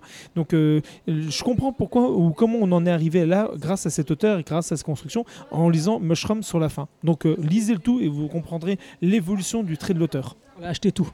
Bien sûr, Ouais, euh, mais oui, oui, des- oui, cours des arts. Mais oui, parce que mais malgré les faiblesses que peut avoir l'auteur et malgré même le dessin, hein, c'est pas folie, enfin c'est pas fou, c'est propre, c'est bien, C'est- voilà. bien Ouais. exécuté, mais il a pas une réelle patte à lui et tout. Malgré tout ça, ça reste bon, surtout pour ceux qui aiment, je pense, le fantastique. Voilà, c'est surtout ça qu'il faut dire quoi. C'est très si vous agréable. aimez on bien est vraiment à la lisière pendant un petit ouais. bout de temps, puis après ça glisse complètement. Mais oui, on est... ça fait plaisir. Bah, euh, ouais, oui, ouais, oui, non, mais ses progressions, euh, Ouais. et sa manière d'induire le fantastique marche toujours très très bien de partir d'un de, de- de quelque chose un peu d'universel, de- d'humain comme ça, très réaliste, et puis allez hop, on bascule. Et moi, Et, et puis à chaque fois, enfin voilà, on a toujours envie de savoir ce qui va arriver derrière. Puis et là, ça marche super. J'aime bien, j'ai pas grand chose à rajouter à tout ce que vous avez dit. hein. Moi j'aime bien, vous avez peut-être pas beaucoup parlé, mais j'aime bien ce, ce côté euh, où la tradition, la tradition va vraiment Ah se oui. heurter à la, à la modernité, tu vois. Alors là, bien évidemment, euh, de façon assez caricaturale, mais bon, ça marche bien avec euh, les deux gamins euh, de, la, famille principale et puis de, euh, on va dire son cousin quand il arrive dans la demeure, où ils sont tous les deux, en gros, des gros geeks impassibles passibles qui restent sur leur téléphone. et en gros, c'est les filles, leurs sœurs, qui, mènent un peu le bateau et tout ça, qui sont en train de les secouer. Donc on a ces, ces- fratries comme ça. Et au-dessus, bien évidemment, on a bah, les parents. Avant d'arriver dans la baraque, ils, font s'arrêter. Donc je parle dans Firefly. hein. On- parle bien de Firefly. Ils s'arrêtent en bas. Il y a un lavoir, tu sais, comme dans certains villages au Japon, euh, où tu fais des espèces d'ablutions, on va dire, avant d'entrer dans, dans- dans les temples ou dans certaines anciennes demeures. Mhm. Et là, c'est ce qu'ils font. Et bien évidemment, les gamins n'ont pas du tout envie de faire ça, Euh, mais ils vont le faire quand même. Et après, on se rend compte, voilà, donc c'est la première incursion de la tradition à ce moment-là, au début, quand ils s'arrêtent. Et après, on va se rendre compte, dans pas mal de, de- d'annonces ou de, de vraiment des plot points extrêmement importants dans le scénario, que la tradition va prendre le pas très clairement sur la modernité. Et moi, c'est, euh, moi, j'aime bien. J'aime bien quand il y a une confrontation, puis que, pas obligatoirement qu'il y en ait un, deux qui prend le pas, mais que vraiment qu'il y a une confrontation. Et là, je trouve que c'est plutôt bien, bien amené au niveau, au niveau des personnages, mais après, pas que. Ça Voilà. peut se discuter Je parce qu'au final, les enfants sont quand même plus débrouillards que les adultes. hein. Après, ouais. parce bien sûr. euh, ils ont. Ils connaissent moins la situation, ils l'apprennent euh, moins bien, mais ils en ont moins peur, ils ont plus de ressources. Ouais, Et on trouve que les nanas, et ça c'est un- apparemment, j'ai lu que Scary Town du mec, hein, mais vous, vous avez lu Les Oubliés et 6000, euh, je sais pas comment c'est dans les autres, mais à un moment donné, il y a toujours l'arrivée, c'est très rapide, hein, d'un personnage féminin et qui mène un peu la barque, j'ai l'impression. Non. C'est pas ce que je préfère, ça. hein. Le personnage qui arrive qui sait tout euh, mieux que tout le Non, mais monde. c'est, euh. je que c'est une femme, souvent, c'est le cas. Ouais. Euh, donc, euh, Si, si, parce qu'en fait, ce que j'aime bien, c'est que il ne- le, héros est toujours un peu paumé. Tu regardes par exemple 6000 ou même dans, dans les Oubliés. Dans les il est un peu débrouillard. Mais sans l'histoire de, de- des- femmes qui arrivent dedans, même si elles sont pas forcément toujours les plus fortes, les plus machin compagnie, elles ont un autre regard qui amène ce- cette autre vision. On a un peu ce, Mulder esque dans 6000. C'est exactement ça. L'ingénieur en chef, c'est une jeune fille qui amène, parce qu'elle est un peu paumée, elle, se retrouve là, elle est obligée de faire des trucs. Et le mec qui, lui, est le, Mulder qui doit justement, euh, qui se retrouve face à tous ces, ces, ces- ces créatures de la nuit et tout ce qu'on va avoir. Et c'est ce parallèle entre ces deux personnages-là. Et on retrouve souvent dedans, en aussi bien Scariton et compagnie. Mais euh, soit effectivement le personnage féminin est très fort, ou il amène vraiment une, une- autre vision très forte. Ok. C'est bon, on peut passer à un euh, Kino. C'est bon, ça bon roule. Voilà. Alors c'est Firefly, c'est une série en 4 tomes finie chez Komiku, série courte. Façon, l'auteur nous fait que des, nous fait que des séries courtes. Le tome 2 sort le 23 août. Euh, Juste le lendemain du 22. Ouais, et juste avant le 24. Donc euh, pourquoi pas Pourquoi pas, j'ai envie de dire. Ok, donc on vous le conseille. On est Bah là oui. pour le coup, on est unanime. Oui, oui. Parce que ça, je pense que ça va être le seul manga sur lequel on va être unanime quasiment. Donc c'était bien de commencer par ça. Parce que là, on va, passer de, on va parler de Origin. Mhm. Origin. De Boichi. C'est un seinen. Un tome en cours chez Pika. 2048.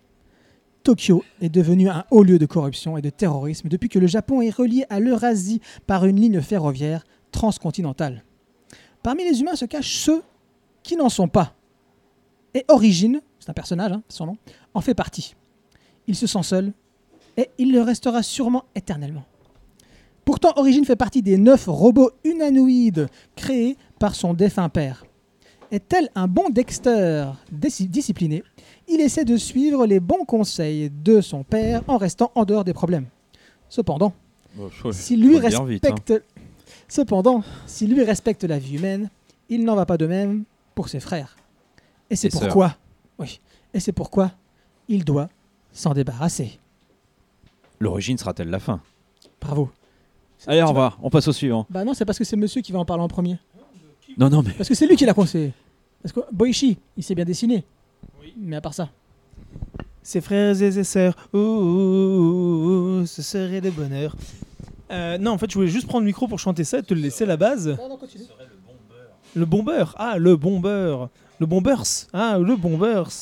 Euh, oui, parce que je fais les mimes et je répète ce que, ce que font les autres. Euh, ah, c'est moi qui dois parler là sur le coup? Non, sans déconner. En fait, je voulais juste euh, piqueter le truc pour dire une connerie. Alors, euh, Origine, il se croit, n'oubliez pas les paroles, lui. carrément. Euh, Origine, oui, très bon. Malheureusement, le souci qu'on a à ça, Malheureusement, très, mauvais.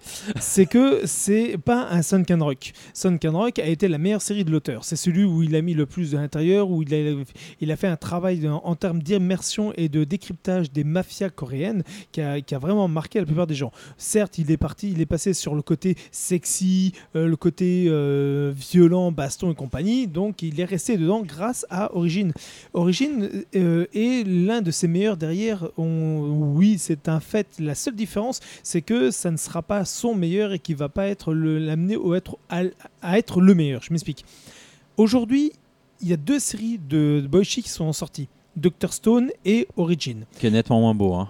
Alors, Origin est beaucoup plus beau que Oui, euh, Oui, Doctor Stone, mais Doctor Stone est un, sho- un shonen. Ouais, Ce qui veut dire que ça s'adressera à un plus grand, vaste monde de, de lecteurs que celui d'Origine. Et donc forcément, Origine, même s'il est meilleur, sera moins connu que Dr. Stone.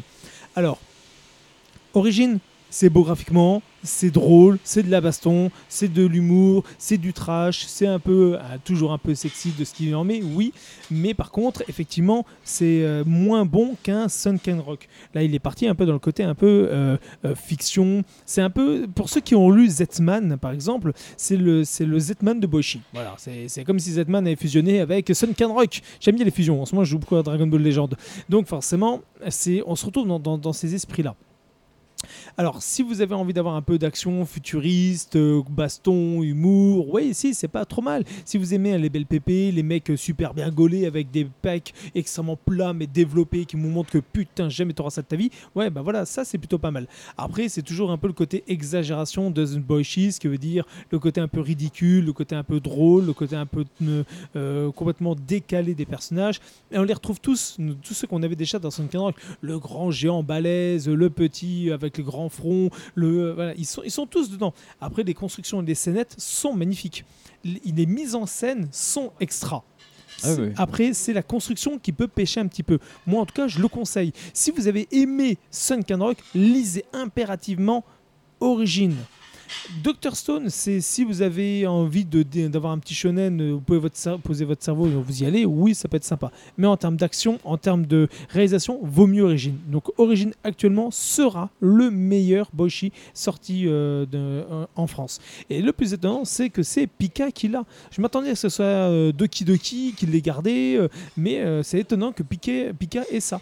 Parce que c'est pas du tout un truc euh, la, la sauce euh, de ce qu'il aurait pu avoir. Donc on retrouve de plus en plus de boichi à droite à gauche, mais là sur le coup ça, ça aurait été un truc qui aurait fallu que ce soit encore un peu plus adulte pour ce qu'on retrouve chez euh, chez Doki Doki. Donc oui, très très bon. Inès, Kino, qui veut continuer? Bah, je veux bien y aller. Euh, comme à chaque fois qu'on lit du Boichi, on se demande comment, c'est, comment ça se fait que ce soit l'auteur de Hotel. Exactement ce que je me disais. Tout le temps la même chose, hein, parce que Non, non, non, au contraire, je suis même, euh, pour moi, quand je dis ça, je vois tout à fait l'auteur d'Hôtel. Toutes les critiques socio-culturelles que tu peux avoir dans Hôtel, tu le retrouves exactement Ah, là-dedans mais Boichi. là, Même il le prend plus dessin. le même ton. hein, Ah si, arrête. Au contraire, c'est même du, du ton assez noir par moment. Et comme je le disais, c'est on, on passe aussi bien. Alors, je comprends pourquoi vous dites ça parce que euh, Hotel est basé que sur ce ton-là, tandis que Sunken Rock comme euh, origine et avec une certaine légèreté, on retrouve de temps en temps vraiment ça. Au long terme, on retrouve autant tout le long ce, message. Oui, je sais, je fais à la Sarkozy sur le coup. Ah, c'est la tête de Kino.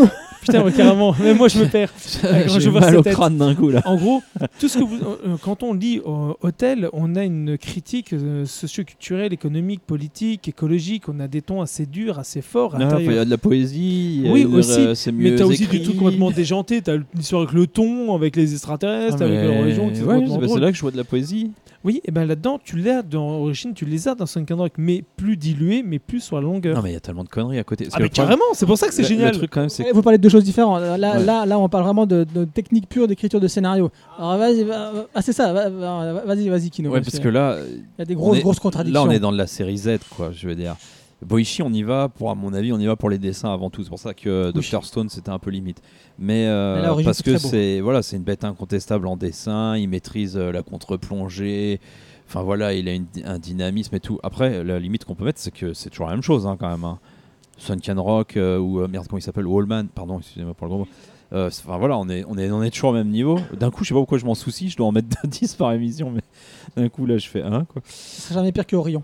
Euh, voilà, donc c'est ultra bien dessiné, c'est ultra beau, les mecs sont, voilà, c'est bien, il y a des finitions, il fait des petites barbes de trois jours, des, des cheveux partout, du sang qui pisse, machin, tout ce que tu veux, c'est génial. Par contre, question écriture, mais c'est bas de plafond, quoi. C'est à la limite du foutage de gueule, ce truc-là, quand même. Parce que on nous explique quand même que les robots sont des répliques, euh, enfin, c'est des robots, mais ils ont la même apparence, ils sont pareils que les humains, ils sont pas détectables. D'entrée de jeu, il va en trouver une et il va la buter. Et après, il la dissèque et il nous explique à ce moment-là quoi, que voilà, c'est exactement pareil. Ils ont de, voilà, des, muscles euh, robotiques, ils ont eu un, semblant de peau, mais qui fait que c'est pas distinguable, qui respire pareil, mais qu'elle, il l'a trouvé parce qu'elle a pas respiré pareil, elle s'est trompée. Ah bon, c'est pas de bol. Donc finalement, euh, et puis bon, bah, ils sont tous pareils, mais il y en a quand même un des méchants qui a un gros balèze, qui a un pot d'échappement dans le bas du dos. Donc c'est sûr que pour se fondre dans la masse humaine. Et je veux dire, ça paraît anecdotique, mais tout est comme ça, quoi. Et le pompon, quand même, c'est quand t'as le méchant qui parle de Origine, euh, après qu'il ait tué un des leurs, un de ses frères, donc. Il va falloir l'étudier et, découvrir son identité. Mais avant tout, je veux qu'on le trouve et qu'on le détruise. C'est-à-dire que avant de le trouver et de l'étudier, ça, ça, ça, on le trouve et on le tue. Mais Et après, on se moque de Jean-Claude Van Damme, les gars. Non, mais franchement. ouais. Et juste là, moi il a pas écouté Nico. Tu veux qu'il te relise le truc? C'est complètement improbable comme, comme dialogue. C'est un peu un dialogue à la Trump, donc c'est c'est limite ça. C'est Ouais, mais le très problème, américaine. Ça n'a aucun sens. Le problème, c'est qu'arriver au bout de 3, 4, 5 C'est trucs un peu comme du Maître ça. Gims en fait. Ouais. Un petit peu quand même. Arriver au bout Oh yeah Merci pour l'imitation. Arrivé au bout de 3, 4, 5 trucs comme ça, euh, moi je regarde ça comme un gros nanar. Alors c'est super beau, il y a une maîtrise euh, formelle, mais ça, c'est pas sérieux, c'est pas prenable. euh, Enfin voilà, on peut pas lire ça correctement. Quoi. Je Alors je suis pas tout à fait d'accord parce qu'il a, trop, il a détruit le, le- le premier robot avant de l'apprendre. de- Enfin, quand je dis l'apprendre, parce que même c'est une féminine, mais c'est non, il va pas l'apprendre. Quand il récupère son corps et qu'il l'étudie pour qu'il récupère des parties, mais il l'a détruit avant. Donc si, si je prends cette logique, non, non, non, c'est non. juste. Non, c'est pas. Non, là, non, là, tu le- parles d'origine. Là, on parle du méchant. Le méchant, son grand frère qui dit qu'il faut retrouver Origine justement. Mais avant de le trouver, il faut le trouver. Voilà. Euh, C'est ça le truc. et avant de et puis on va l'étudier, mais avant on le détruit. non mais voilà. bon, c'est après- un- voilà, c'est un sketch des inconnus. Ah, C'est ça, mec, exactement. T'as pris le numéro? T'as l'adresse? Non, t'as le numéro? Non. Comme Ok. je voudrais pas qu'on Ah, croit que j'ai focalisé sur deux, deux conneries, j'en euh, j'en ai une dernière et après j'arrête. C'est il planque un sabre dans son bras parce que c'est le seul endroit où il peut Mhm. garder la lame la plus longue. Oui. Donc, Son torse, ça avait pas l'air faisable d'après ce qu'il dit. Et euh, qu'est-ce qu'on voit? Le sabre à 90 degrés dans le bras du mec. Et là, tu te dis, bon, c'est une grosse couillonnade, c'est sympa, c'est marrant, mais tu Non, non, justement, il dit qu'il peut pas plier. Il disait qu'il pouvait Non, non. pas plier Ouais, le t'as bras. bah, t'as qu'à regarder le bras du gars et t'as qu'à regarder ce qu'il monte. Oui, quoi. quand il se non, il, dit la qu'il- première non, fois. il te dit qu'il peut pas le plier à plus 90. Non, non, non, non, non. Effectivement, l'autre page. tu verras. Mais- Ah, bref, non, mais Bon. on a bien compris que c'est rempli de contradictions. Fallait pas être très regardant. c'est- C'est pas, c'est à mon avis, c'est pas ça. C'est pas euh, que le mec il est pas concentré ou qu'il est faible ou quoi. C'est que c'est une question de de, de, de- de comment il l'axe qu'il a choisi. C'est aussi noche, c'est ce qu'on appelle du Z. C'est-à-dire, euh, c'est des, des- voilà, c'est c'est foutraque, c'est conneries, on s'en fout. Ce qui compte, c'est que le mec il soit badass, et que ce soit beau, et que Ça. ça pète, et puis voilà. Après, c'est écrit avec les pieds, et que c'est n'importe quoi. Bah, c'est pas ça qu'on vient chercher. Et je pense Non. qu'il faut, faut vraiment pas venir chercher Ça du m'étonne que sérieux. t'aies quoi. pas, t'aies pas parlé euh, du découpage des scènes d'action. Je trouve que c'est quand même. Bah, moi, Ah, c'est si, moi- j'ai dit, c'est nickel. Ah, d'accord. Ouais, Pour moi, que- c'est très bon. Mais on le sait depuis longtemps. Ouais, tu vois, voilà, 90. On le sait depuis Mais- longtemps. Ouais. Bah, le, le Non, mais c'est- oui, bah, parce que moi, moi le Boichi à part Hotel, euh, bon, Sunken Rock, je suis très clairement pas la cible. Bah, fais-toi Euh, Wallman, il y en a trois, comme ça, ça va plus vite euh, que mais euh, Rock, c'est vrai voilà, j'aime bien les beaux dessins, mais pour moi ça fait pas tout. Et c'est vrai que quand je lis ça, euh, si ça c'est à l'image de ce qu'il a pu faire avant, c'est clair que j'irai pas lire plus de Boichi, euh, très clairement. Même Bah, si j'aime beaucoup non. l'action, même s'il y a plein de petites idées sympathiques. Mais c'est vrai, lui, au- au niveau de l'anatomie, c'est une bête. Franchement, euh, en plus. Enfin, il y a une anatomie euh, quand même. oui, euh, euh, non, mais je dis pas qu'elle est réaliste, hein, Ah bien évidemment. Ah oui, non, mais c'est elle est il- super travaillée. Euh, Oui, ça- là, cette espèce de ninjitsu, la nana avec ses cheveux qui enveloppent son visage, etc. Machin et tout. Les corps, les comment il se tord, comment il Ah, se il tord. comment travaille il- les cheveux, lui. Ah ouais, non, ouais. Mais moi, c'est moi, j'aime beaucoup. hein, Au-delà du fait que ce soit beau, c'est qu'on reconnaît ses dessins entre mille. Ça, c'est déjà. Moi, j'apprécie toujours. Pas, qu'il y ait ouais, une c'est clair, patte. là, là, c'est c'est son dessin. Tout à fait. Inès, avec toi qui n'en a pas parlé, moi je n'ai pas grand chose à dire de plus que ça. donc. Ouais, moi non plus. Euh, je, je déteste pas ce manga. Ça se, laisse, ça se non. laisse lire en fait. Ouais, Y a- voilà. C'était même pas euh, compliqué. Ah non, ça, c'est justement. Non, c'est pas très compliqué. Non, mais dans le sens, c'est un peu un supplice des fois de lire euh, certains mangas. Enfin, là, pas du tout. Moi, je trouve qu'il y a des bonnes idées. Mhm. Euh, Pas de scénario, mais des bonnes idées dans les personnages. Moi, oui. je trouve que. Non, c'est même pas qu'il n'y ait pas de scénario. Il y a déjà. Non, non, je dis pas qu'il n'y a pas de scénario, je dis que les bonnes idées sont pas dans le scénario en fait. Si, quand même. Ah bon, il y a quelque chose de neuf, il y a quelque chose de bien, bien exécuté Non. Les dessins. Ah, mais c'est pas le scénario ça. Ah, C'est pas le scénario ça. Quand t'as parlé de la ligne de train, je me dis, ça sort d'où? Oui, ça sort du résumé à la fin, parce que dans l'œuvre. Ah, tu le vois pas Non, tu le vois pas. Pour l'instant, il n'y a rien de ça. Oui, pour l'instant, il n'y a rien de ça. Mais le, le contexte, il a l'air euh, assez intéressant. Ça, ça sent quelque chose qui pourrait être un peu vraiment- plus développé. Bon, Oui, c'est On est vraiment dans- juste en trame de fond. on est dans son du. ton euh, manga là, tu vois, il va morfler. on est euh, dans du. euh, Tu abîmes mon manga offert par euh, Kiyun, je te bouffe tout cru. Oh non. Et merci à ceux qui nous Fais donnent pas les. ça, s'il te plaît. Inès Du coup, euh, bon, je sais pas, c'est tout. Non, mais de toute façon, il y a tout- comme on dit, il faut pas se forcer. Hein, c'est Non, un c'est- délire de c'est- plus, euh, on avance et puis on passe à autre chose. L'avantage de Sunken Rock, c'est qu'il y avait beaucoup plus de hum, profondeur en termes d'histoire. Pourquoi? Même si c'était plein de petites culottes, bastons et de mecs à poil et compagnie, parce que c'était pour montrer ça, c'était surtout ça qui intéressait les gens, on avait, comme je disais, une profondeur en termes de, des bas-fonds, des truands, de la bulle économique, de la géopolitique. Il y avait vraiment quelque chose de très fort. Tout ce qu'on montrait dans Sunken Rock était basé sur des histoires vraies qui se passaient en Corée. On montrait comment se passaient des clans, comment ils se débrouillaient, les, quelles étaient les tortures qu'ils faisaient, quelles étaient les magouilles qu'ils faisaient, qu'est-ce comment ils faisaient pour se gagner de l'argent, comment ils faisaient pour euh, arnaquer les gens, les casinos, les règles, les obligations légales, les lois et compagnie. Tout était montré. C'est pour ça que Sunken Rock est très intelligent dans ce domaine. Là, on prend tout ce que Sunken Rock peut faire, sauf qu'au lieu d'avoir ce côté poussé dans le scénario, on a le côté plutôt, allez, on se lâche, on va mettre un peu plus de, fantastique et on y va pour se marrer avec du cyborg à la Vandame. Allez, boum, et on s'éclate. Ouais, non, j'ai pas, passé, un mauvais moment. Je vais rien rajouter de plus que ce que vous avez dit. Hein. euh, c'est bon. De toute façon, j'ai pas, rien de plus à dire. Euh, je relis mes notes hein, pour voir s'il y avait d'autres trucs. euh, non, non, non, c'est bon. Donc c'est un tome en cours chez Pika. Il y en a quatre qui sont déjà sortis au Japon. Maintenant, on va parler de ma, de ma proposition, dis-moi. C'était Lost Children de Tomomi Sumiyama. Petite citation, j'aime bien faire des citations. Au niveau des... Pas tout le temps, mais bon, voilà, je- quand il y en a des sympas, euh, voilà, comme celle-là. Sur Boichi, j'ai pas l'impression que t'en aies fait. C'est bizarre, je comprends pas pourquoi. Donc, nous, Dakna, allons faire payer les porcs qui se gavent et s'engraissent sur notre dos. je trouve cette citation, bon voilà, c'est pas, c'est pas, très- c'est pas très fin, mais ça résume un petit peu euh, le monde dans lequel on va atterrir.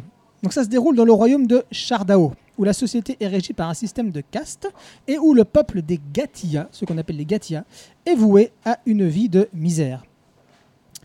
Mais ce peuple a foi en l'armée révolutionnaire. Cette armée révolutionnaire, c'est l'armée révolutionnaire de Dakna, que j'ai cité juste au début. Et en fait, il libère village après village le pays.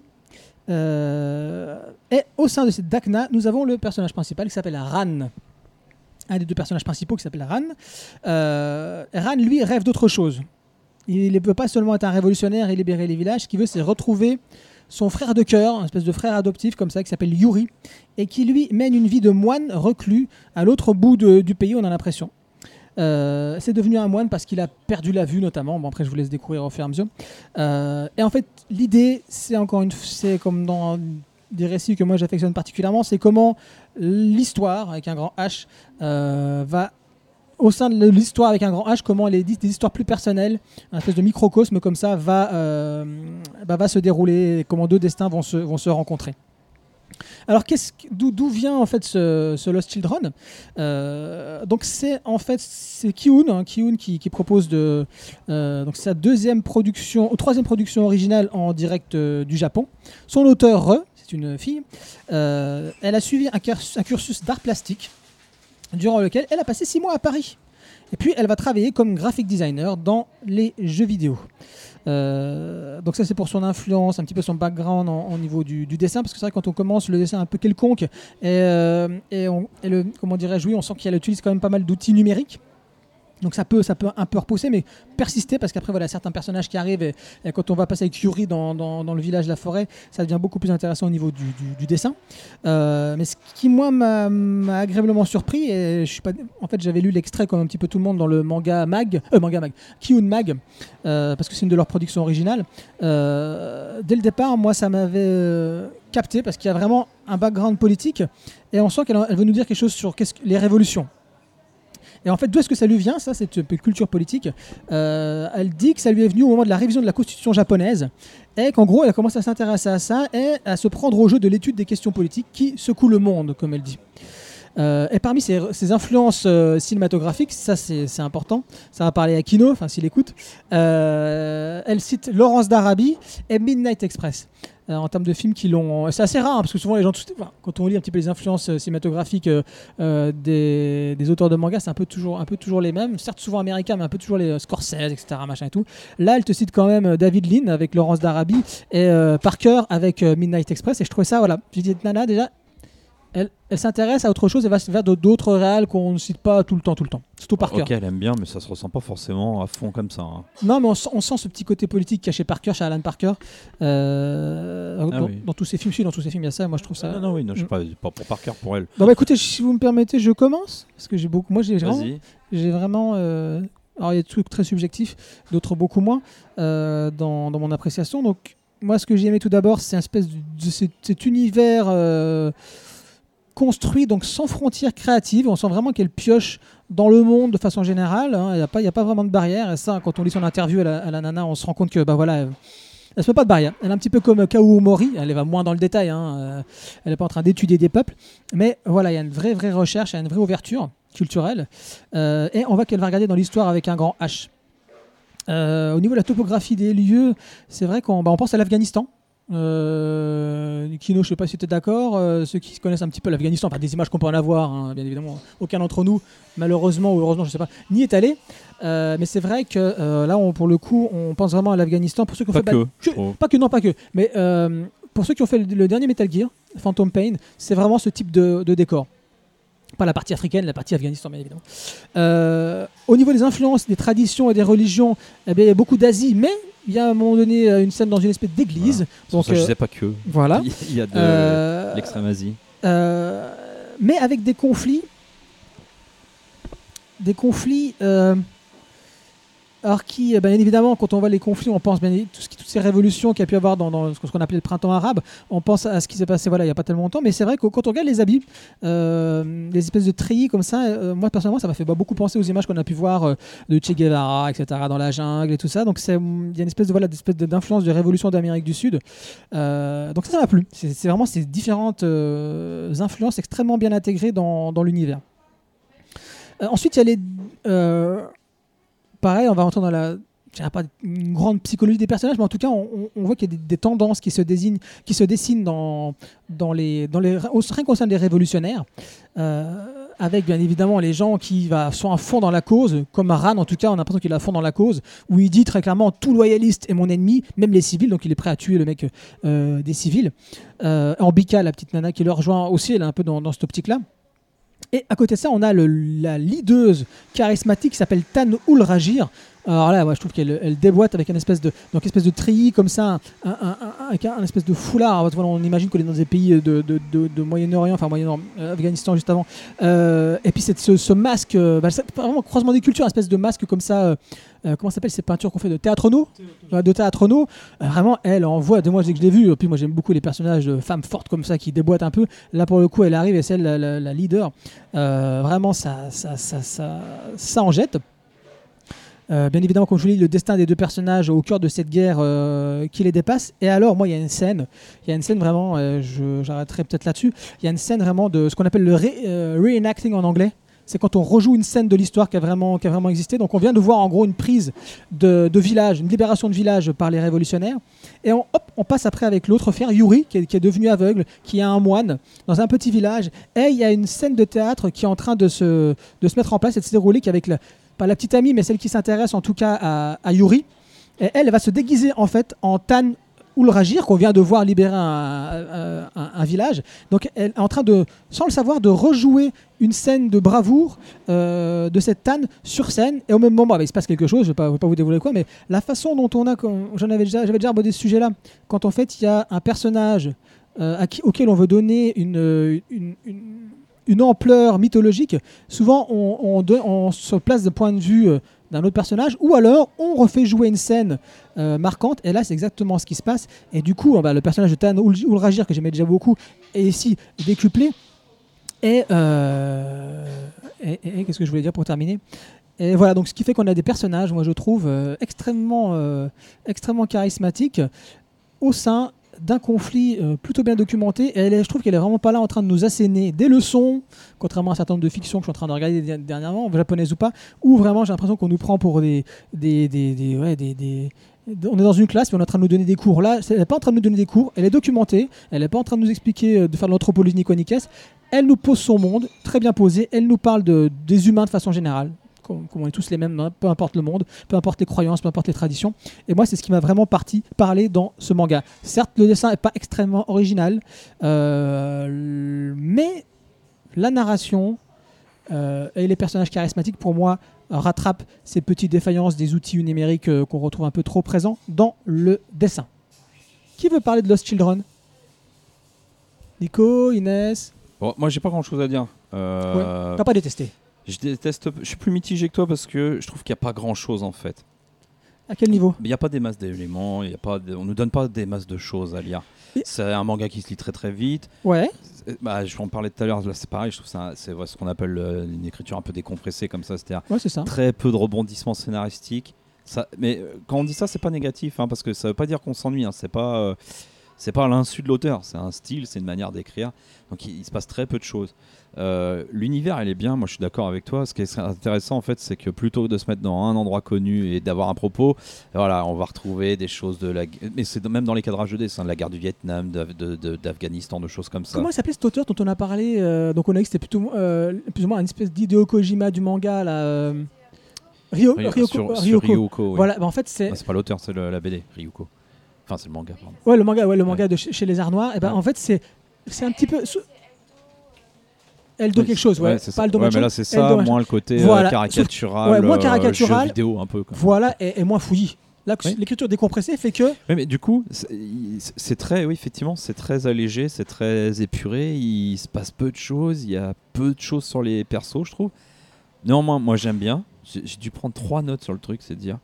Euh, moi, les éléments que j'ai retenus, ouais, les paysages sont beaux. Il y a un vrai travail. euh, Contrairement à un autre manga dont on va parler tout à l'heure, il y a un vrai travail de caractérisation visuelle de l'univers qui marche très très bien. Et ça marche aussi avec les persos, si même la plupart sont pas, mais quelques-uns sont plus, un peu plus travaillés avec ces masques et ces choses, ce genre de choses-là. Et tout de suite, là, ça prend tout de suite de l'ampleur et ça passe vraiment bien. Il y a une espèce de construction en miroir entre deux personnages qui est l'a assez dit, ouais. intéressant ou ce que tu ou celui que tu penses qu'il va être bon n'est pas forcément si bon que ça. Enfin voilà. C'est ça va être plus ambigu.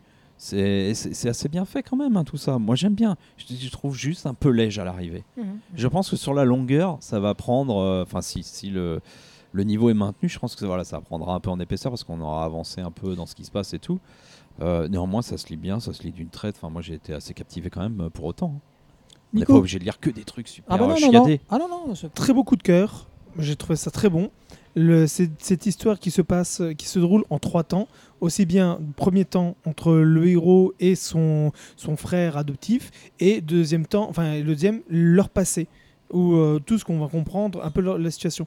Et c'est- c'est- ces deux temps-là, pour moi, ça amène, euh, ça, amène sur quelque chose de, fort qui est entre comment ces personnages s'en sont arrivés là, leur, leur, le- le- le- l'écart qui va se passer entre ces deux, c'est toutes les questions qu'on va se poser. Mais moi, ce que j'ai adoré vraiment dedans, c'est le côté contemplatif, le côté visuel, où tu, que tu regardes les décors, on te pose un- une, une, une, une, une scénette.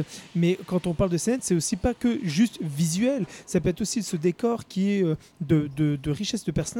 Moi, je, retrouvais tous les codes qu'on pouvait avoir des, castes où on avait euh, dans, comment s'appelle, euh, en Inde ou dans différents pays où euh, tu fais partie de tel caste, t'es une merde, t'es celle-là, bon bah tu peux être, tu peux critiquer les autres, mais t'es en, t'es en dessous des autres. Après t'as le militaire, ensuite t'as les, les nobles, etc. Et t'as tous les drapeaux, t'as toutes les toutes les mises en place. Et les la, la chef rebelle, mais, mais moi elle m'a, elle, elle, elle fait des frissons. C'est, elle déjà elle a un nom qui tabasse, elle a une ambiance qui tabasse, et tu dis rien qu'avec ça, tout ce que ça derrière. Vraiment, non, c'était une très belle surprise, euh, une très belle création euh, pour moi de la part de, de, l'auteur. Les danses, à un moment où j'ai l'impression de me retrouver dans, dans comment s'appelle, dans Bright Story, dans les constructions, dans les, t'as l'impression qu'on te montre les, vraiment les, les, les traditions de, de ce pays, et t'as l'impression que c'est vraiment ça. Pourtant, c'est un truc totalement inventé, mais c'est tellement juste. Et vraiment, sur le coup, non, belle surprise. Euh, le, ce que j'ai aimé, c'était aussi la transition du, de, cette de cette rébellion. Quand tu te retrouves dans cette guerre où tu, oui, tu es dans une guerre, tu dois tuer des gens, mais en même temps, jusqu'où va ta, ta, ton envie de guerre et de rébellion? Tu es prêt à tuer Comme par exemple quand tu veux pas tuer la fille parce qu'il il voulait pas, parce qu'il il t'explique pourquoi. Et quand elle meurt, qu'est-ce qu'il ressent Mais pourquoi est-ce que l'autre personne l'a aussi fait Et c'est fort. Et tu, te rends compte vraiment que la, dureté de la guerre et pas que pour les, gens à être sauvés ou les gens qui font la rébellion, mais aussi pourquoi tu, qui tu veux sauver, qui tu veux, euh, qui, tu vas avoir de la pitié, que tu veux laisser en vie. Ou, et c'est très fort. C'est pour ça que sur le coup, j'ai trouvé ça euh, intéressant de pouvoir avoir des points de vue. le prix de la cause Ouais, c'est ça, le prix de la cause, c'est exactement ça. Donc vraiment, c'est là où j'ai été le plus touché, je pense, de la série. faut juste juste rajouter un petit truc dépasser la couve Ouais. c'est pas qu'elle est ratée parce que quand ça- c'est l'image de ce que j'ai- tout à l'heure. C'est vrai que c'est les outils numériques. Et du coup, Ouais. le problème, c'est que quand tu ouvres les premières pages, ça ressemble à ça aussi. Ouais. C'est qu'après que ça, ça bascule. au Non, bout mais de- même la- le titre au milieu en bandeau, les deux persos, c'est pas le truc le plus vendeur. Mais en même temps, ça correspond quand même un peu à ce qu'on lit dedans, donc c'est assez honnête. Mais euh, franchement, le- la couve, elle fait pas plus envie que C'est ça. vrai. Euh, je suis d'accord. Dépassez-la bien parce que parce que ça vaut quand même le coup. Ça vaut ce quand même a. le coup. Ouais, ouais, ouais. Inès Euh, Ah, oui, j'avais pas cité parce que tout à l'heure j'ai dit un peu du Vietnam et tout, mais le Népal, effectivement. Ouais, bah, à la fin- à la, à la- à la fin, alors, voilà. ce qui est bien, c'est que la nana, elle t'assène pas dès qu'on fait des cours d'histoire. Ouais, si tu veux, si tu veux chercher, à la fin, elle t'explique. Elle dit voilà les révolutionnaires. Elle te donne quand même des trucs. À, tout, mais toute fin, c'est plus dans le manga. C'est hors hors JGS comme on dit. Elle t'explique euh, voilà les révolutions, le drapeau népalais, euh, Vietnam, etc. Voilà. Mais si t'as envie, si t'as pas envie, t'as pas, pas obligé. que j'avais même pas lu ces bonus. Bah du coup, je me suis rendu Ouais. compte qu'il y avait les trucs. Donc, comme quoi, on voit bien ses influences et ce qu'elle a voulu mettre sans que ce soit euh, effectivement une, leçon. Quoi. Nico veut dire encore une petite chose avant Inès, après, après, après Inès. Le- Comme je dis toujours, euh, tu, tu as très justement dit, ne regardez jamais les jaquettes. Ouvrez les livres. Si vous arrêtez sur des jaquettes, vous- euh, il y, a, il est- les- il y a des deux tiers des mangas que vous allez passer à côté et qui sont tout simplement grandioses. Les jaquettes ne sont pas du tout euh, ce qu'il y a dans le manga. C'est la première chose C'est- qu'on voit du manga. hein. Malheureusement, c'est ce qu'ils essaient de faire vendeur. Mais je dis toujours, quand moi je prends, quand je fais un conseil, je prends un livre entre les mains, enfin je, je mets toujours le livre entre les mains de la personne, je dis ouvre-le, regarde l'intérieur. Il réagit, la jaquette, ils me font ouais, c'est joli. Je dis non, non, regarde l'intérieur, regarde si ça te parle. Si tu regardes la jaquette, tu seras trompé. Ne regarde jamais les jaquettes. Trois quarts des jaquettes ne sont pas ce qu'il y a de- dedans. Donc ouvrez les livres, li- regardez à l'intérieur. Je vais toujours bouquiner. Quand vous êtes dans une librairie ou dans, une- dans un endroit, bouquinez. Ne lisez pas, ne vous tapez pas tout le livre parce que vous avez envie d'être chez vous tranquillou, pépérou, avec un bon euh, bouquin, un bon, une bonne ambiance, mais bouquinez, ne serait-ce que pour savoir si ça vous parle, si le dessin vous parle, si la construction de l'univers. Bouquinez, ouvrez ces punaises de livres, ouvrez-les. Merci Nico.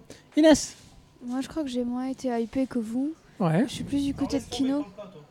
voilà, merci. Euh, J'étais plus euh, du côté euh, de Kino. Enfin, j'ai trouvé ça que ça avait un côté un peu classique en fait.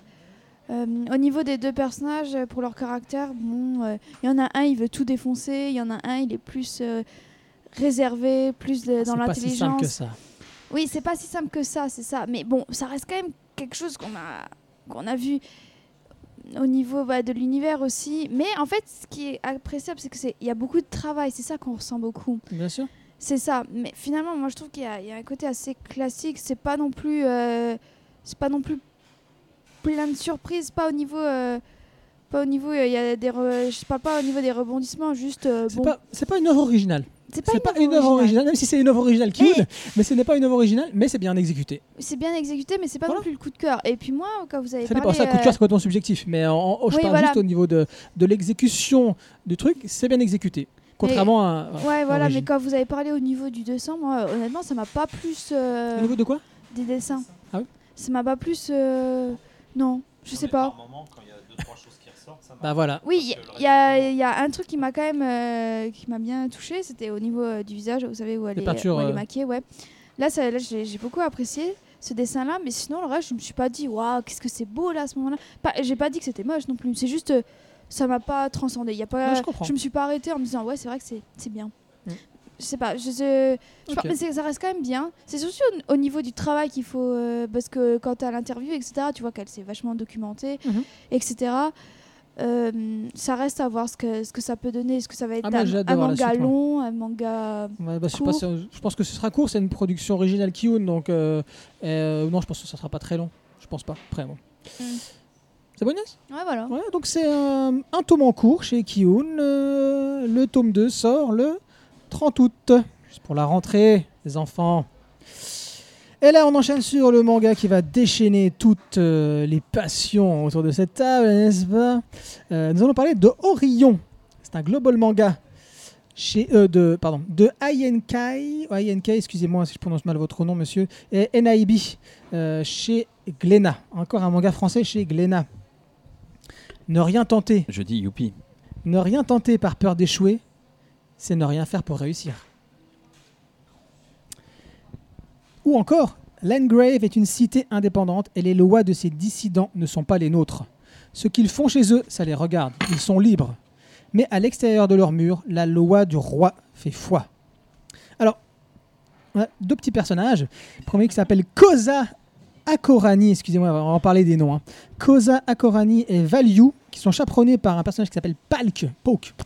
Euh, ils se dirigent tous les deux bah, vers, vers Landgrave. Landgrave, euh, Landgrave c'est quoi? C'est une cité qui est habitée par les éveillés. C'est des êtres, euh, on va dire, qui ont des super pouvoirs. Et pourquoi est-ce qu'ils vont là-bas? C'est pour retrouver le frère de Koza qui s'appelle Vika. Euh, Vika, on apprend dès les premières pages. Vika était parti, lui, pour passer un test, pour un test qui, qui est, euh, voilà, c'est soit la vie, soit la mort. En gros, si tu es un élu, bah, tu vis, tu vas découper tes pouvoirs. Si tu n'es pas un élu, bah, tu meurs. Et Vika meurt. Mais ça, le personnage principal ne le sait pas. Il va l'apprendre plus tard. Alors, c'est pour, pour situer. hein. Donc, ils sont poursuivis. Ils sont poursuivis par des, par des loups dès le début. Et qu'est-ce qui va se passer? Ils vont se réfugier dans une auberge. Oh, une auberge. Où ils tombent sur des habitants de Landgrave, comme par hasard, la cité des éveillés. Ils vont alors tout faire pour les rejoindre, même si la garde de Koza tente de les arrêter et que ces Landgraviens, eux, sont poursuivis par des chasseurs de primes.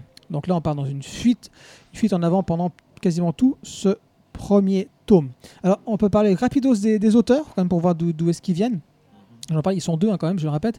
Donc tu as le, le- scénariste qui s'appelle Ian Kai, qui lui a une chaîne, euh, alors moi de ce que j'ai vu, a une chaîne euh, YouTube.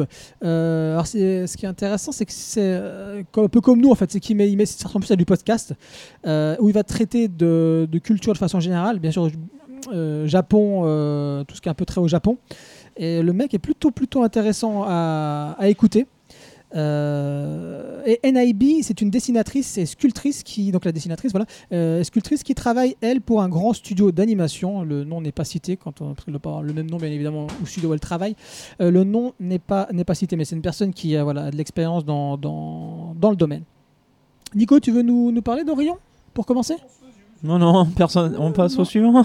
Non, oh, qui ne fait pas la mauvaise passe. C'est parce que t'as pas aimé qu'il faut que tu fasses ça? J'aime pas quand tu fais ça là. Ah, Fais on son peut troll faire là. une blague quand même. Non, non, non, non. En fait, on est dans, dans toutes ces lignées des mangas français où on est dans une nouvelle euh, euh, génération de dessinateurs. C'est des dessinateurs qui maîtrisent bien mieux que ce qui était fait dans, à, à l'époque, dans les premiers qui, l'ont- qui l'ont fait. On est moins que ceux qui sont arrivés à enfin amener le manga à ses lettres de noblesse, comme par exemple du Guillaume Lapère, comme du. euh, euh, comment il s'appelle Euh, Tony Valente. Et de mois en mois, on ne fait que dire qu'il y en a trois qui sont valables et que les autres sont pérables. Non, c'est pas ça. C'est que eux ont atteint un, un certain niveau, une construction par rapport à leurs obligations et par rapport au thème qu'ils voulaient faire et la longueur de leur série. Tandis que là, dans Orion, on, on s'adresse à, à une gamme de jeunes qui ont envie de s'éclater, qui ont un dessin très proche du manga, qui est très codifié de ce qu'on a, mais qui a encore, on voit, euh, il y, a- il y a- il y a forcément encore des faiblesses. Forcément, on- ils, ont, ils, sont, ils sont nés avec ça, mais c'est pas des mecs qui ont. euh, ils- on- on- on- ils n'ont pas l'obligation qu'il y a au Japon, donc c'est pour ça. Mais quand on voit Tinta Run, Ouais, quand on voit ça, ou quand on voit aussi euh, Versus, on comprend la nouvelle ligne de, de construction que veut faire euh, Glénat. On comprend qu'ils ils auront, ils ont pas réussi à avoir le niveau. Je dis pas que vous n'avez pas de niveau les enfants, hein, mais ils n'ont pas le niveau qu'a un shonen, qu'a un, un Yamishin ou euh, voilà chez, chez Kyun, par exemple, dans les créations euh, qu'ils qu'ils veulent faire. Mais pour un démarrage de chez Glénat, pour créer une, une, une, une gamme française, c'est très bon. C'est très bon. C'est vraiment dans la gamme de ce que la plupart des jeunes veulent faire. Ils veulent un, un esprit, euh, un mélange entre un. C'est moi qui euh, décède un- derrière. ça s'appelle à, la One Piece, euh, à la Naruto, à la, avec des gammes un peu à la Hunter Hunter, avec des petits les attraits par rapport aux personnages, aux. Ah non, mais ce qu'ils veulent, c'est bien, mais ce qu'ils ont, c'est daubé. Non, on est d'accord. c'est pas particulièrement bon Ah dans la réalisation et dans la globalité, mais ce n'est pas mauvais en soi. On voit que l'auteur a encore une marge de progression. Ah Tu sais- oui. tu sais, Ah, ça Ah là, c'est le seul truc Je- sur je suis désolé, la mais- seule chose sur laquelle on peut regarde, attends, non, non, non, non. que, je sais pas. Je suis désolé, mais là, on va, on va parler d'un truc. Renaud Le Maire. Renaud Le Maire est actuellement considéré comme l'un des meilleurs. Mais Renaud Le Maire, il a fallu attendre au moins son cinquième tome pour que enfin ça devienne bien.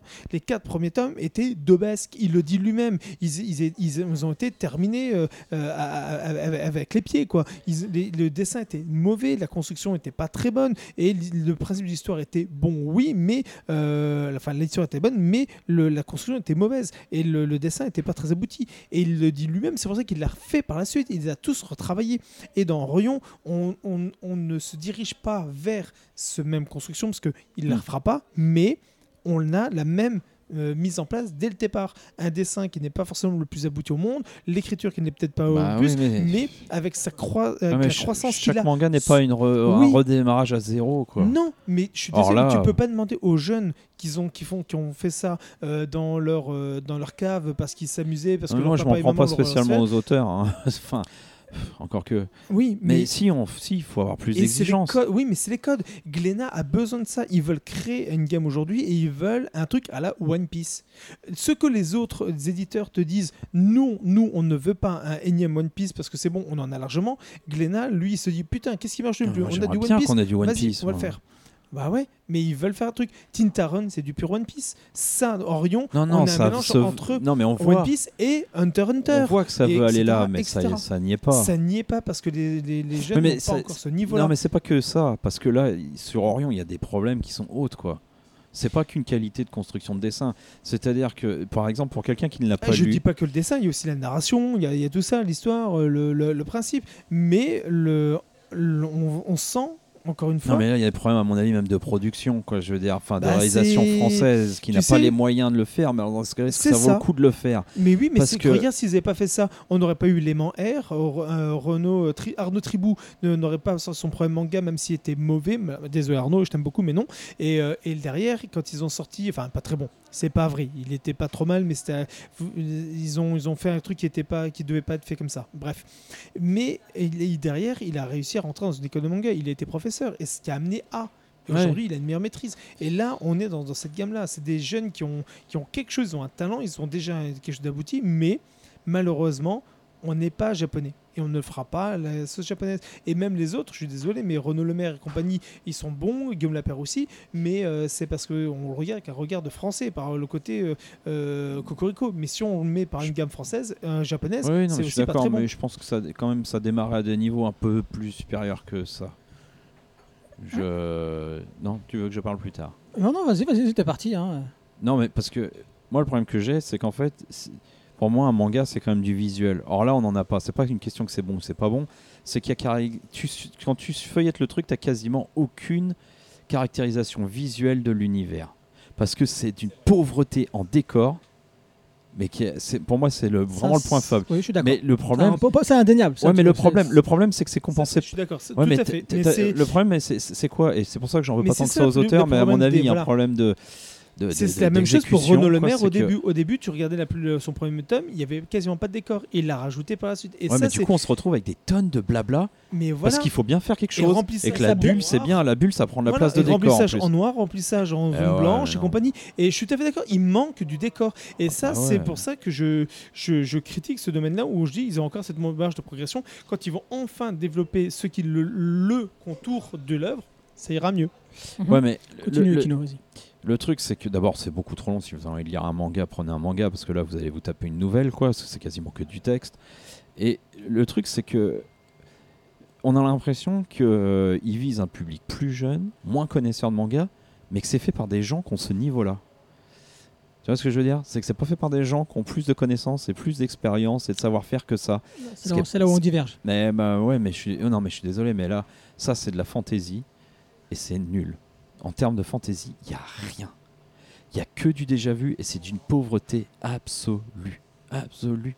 Et je suis même pas un spécialiste. Après, je reconnais euh, volontiers que moi, bah, avec mes goûts, et j'en tiens compte quand je critique, évidemment. euh, moi, la fantaisie, je, par exemple, j'en lis très peu, euh, ou j'en ai très peu lu en livre. Je, la- préfère au cinéma ou en BD parce que j'ai besoin j'aime beaucoup avoir le, développement visuel de l'univers. Alors là, bah, évidemment, du coup, je suis vraiment. T'as le château, il ressemble à rien. le- le- le- la cage du méchant, là, t'as trois traits noirs, t'as l'impression qu'il est dans une baraque cramée, mais point barre. Enfin, tu sais pas, t'en sais rien. T'en sais rien, il y a que dalle sur l'univers. C'est quand même embêtant quand tu fais de la fantaisie que t'as rien sur l'univers. Or, la trajectoire des persos, elle est déjà vue, quoi. Euh, T'as t'as fini Bah, pff, moi, sur mes notes, c'est pas, pas que j'ai rien marqué, c'est que j'ai marqué rien. Parce que franchement, il n'y a rien pour moi à garder. C'est malheureux, mais on pourra toujours dire ouais, ici il y a un petit truc, ici il y a un petit machin. Moi, je- moi, j'ai beaucoup Mais plus loin que ça. C'est pas qu'un petit truc. Toute façon, on en a déjà parlé. Mais sur la Mais, euh, globalité, parle il y a- après. il y, a que dalle, quoi. Inès, tu voulais dire quelque chose peut-être? Parce que je sais pas, elle parle en dernier. Enfin, ça fait deux fois là. Donc Inès, vas-y, toi. Moi, ce que je regrette le plus avec les mangas français, c'est que ça- c'est toujours dans la fantaisie, en fait, c'est ça. Souvent. Oui. Souvent. Souvent. Bah, il y en a, ils. Mais pour parler de celui-là, Il y en en a, plus ren- ils se particulièrement. renouvellent, il y en a, ils, ils apportent des nouvelles choses. Bon, là, vu que, vu que c'est pas assez euh, développé pour l'instant, euh, l'univers, pour l'instant, euh, c'est vrai que j'ai du mal à me faire un avis dessus. Mais euh, c'est pas non plus, il n'y a pas non plus une haine à avoir. Enfin, je, je dis pas, je dis pas qu'il y a une Ah, haine. tu sens qu'il est. Et encore, là, a- encore là, il est un peu redescendu là. Mais il y, a- mais il y a quelque chose. euh, voilà, c'est piquant. Ah ouais, là, en, ouais, en fait, c'est piquant, c'est ça. Moi, je trouve que euh, au niveau des personnages, ils sont, Ah, moi, ils, sont- plutôt bien développés. Ah ouais, ouais, les, trouve, Je personnages. trouve que les personnages Si le décor n'est pas développé, certes, Mm. ils, se, ils commencent là pour euh, avec les personnages. Ils ont, euh, il y, a, il y il y a toute une galerie qui, euh, qu'on est, on, on est très intéressé. Mm. Ils sont tous euh, différents à leur manière. euh, Il n'y a pas, il y a pas de souci. En plus, on, on se demande euh, ce qui va se passer.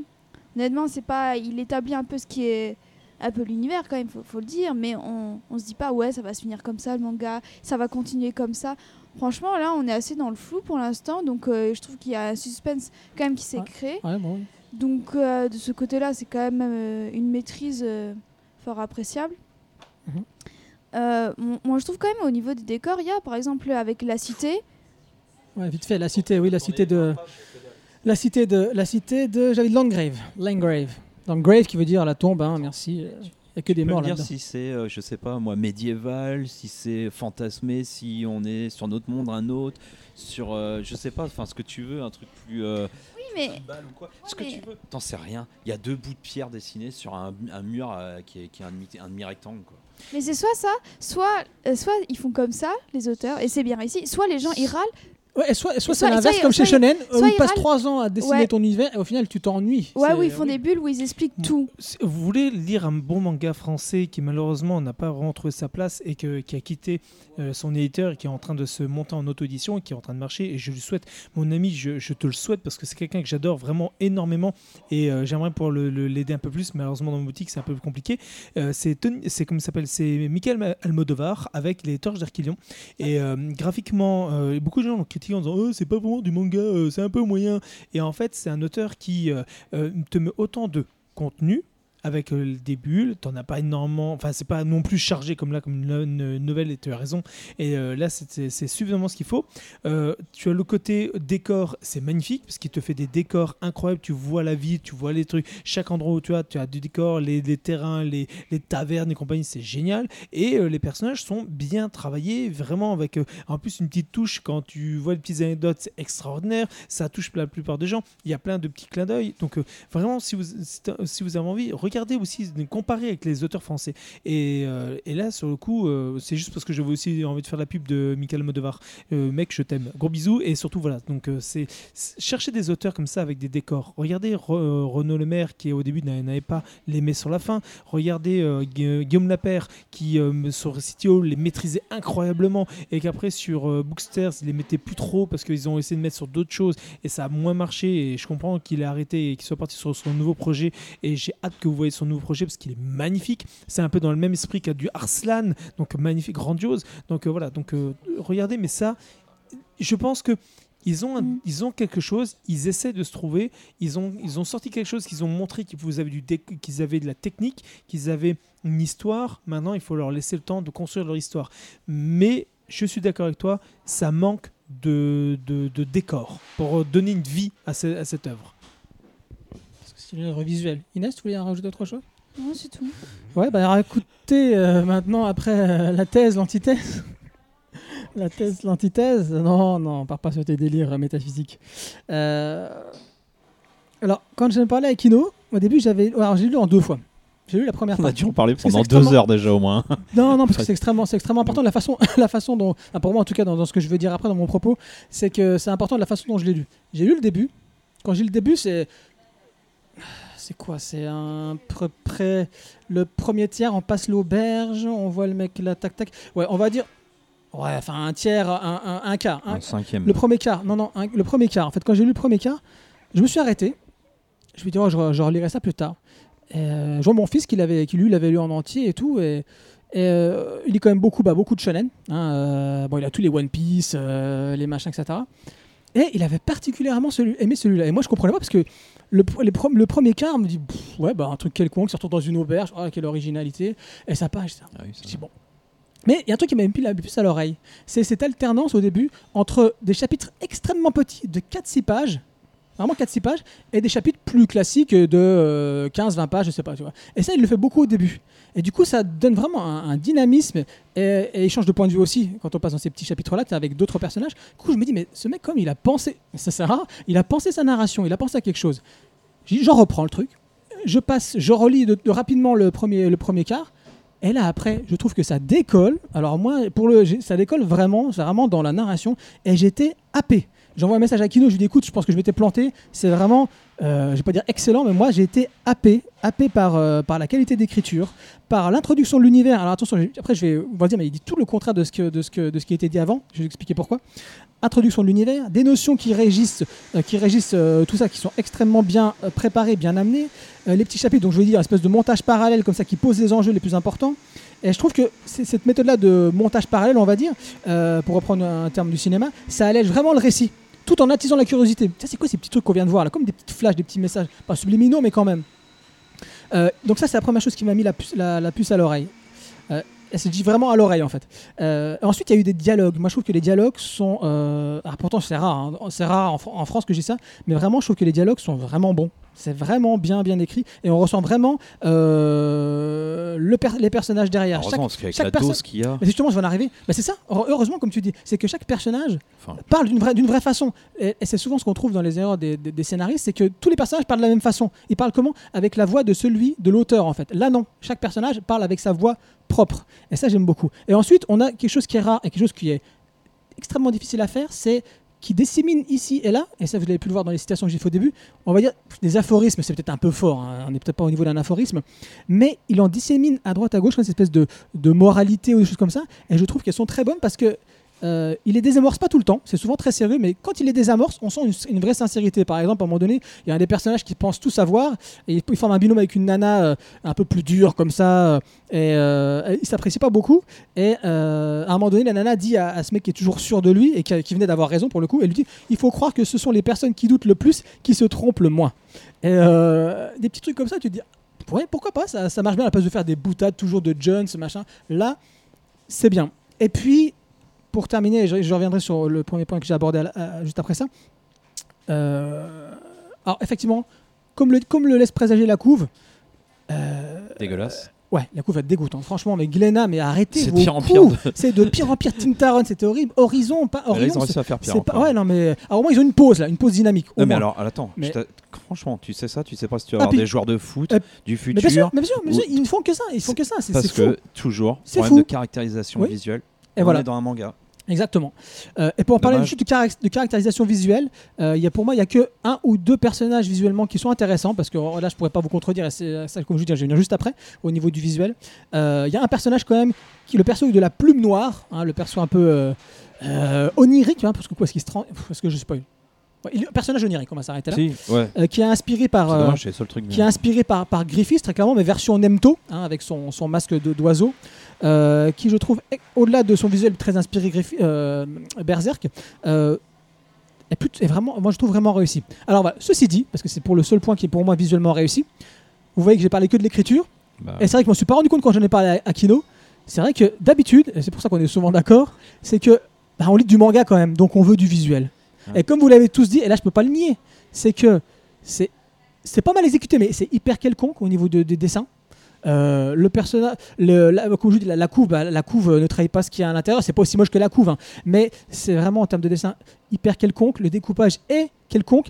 Et le gros il problème, en manque, quoi, surtout. il y, en- il y en manque beaucoup. Il n'y a pas d'univers. L'univers, en fait, tout est même, beau. même Et c'est là qui est super marrant. quelconque, parce que tout à l'heure, enfin, je sais plus. le- On a fait du quelconque tout à l'heure. je sais, oui, Mais- je sais plus pourquoi. Bah, Firefly, Firefly. c'est pas, c'est- voilà, c'est pas, Non. il a pas une patte de fou, le gars. Non, mais il y a- Mais il y du décor. Mais il y a du Eh décor. bah ouais, Là, il n'y en a pas. Et là, en fait, euh, au-delà des personnages qui sont quelconques, c'est vrai que l'univers, euh, l'univers, zéro. eh ben, il n'est pas là. Non, il n'est est pas là. Et, et c'est- et et et là que je me suis rendu compte. Mais pour le coup, le Kino a raison sur ce point de vue. C'est vrai que Où est Mais la vrai, fantaisie, là? Et, Kino, tu aurais peut-être pu tilter quand je t'en ai parlé. C'est vrai que moi, je ne t'ai parlé que de l'écriture. Là où je déteste, et tu sais, ça, euh, nos auditeurs peuvent, peuvent le dire aussi, on a testé, c'est que généralement, on déteste quand toute la narration ou la caractérisation passe par les dialogues. Mais là, là pour le coup, il y a un talent d'écriture. Moi, je trouve que c'est vraiment le, le point fort de ce truc-là, c'est qu'il y a un talent d'écriture. veuillent écrire des nouvelles. Mais c'est ça, c'est ce que je dirais habituellement.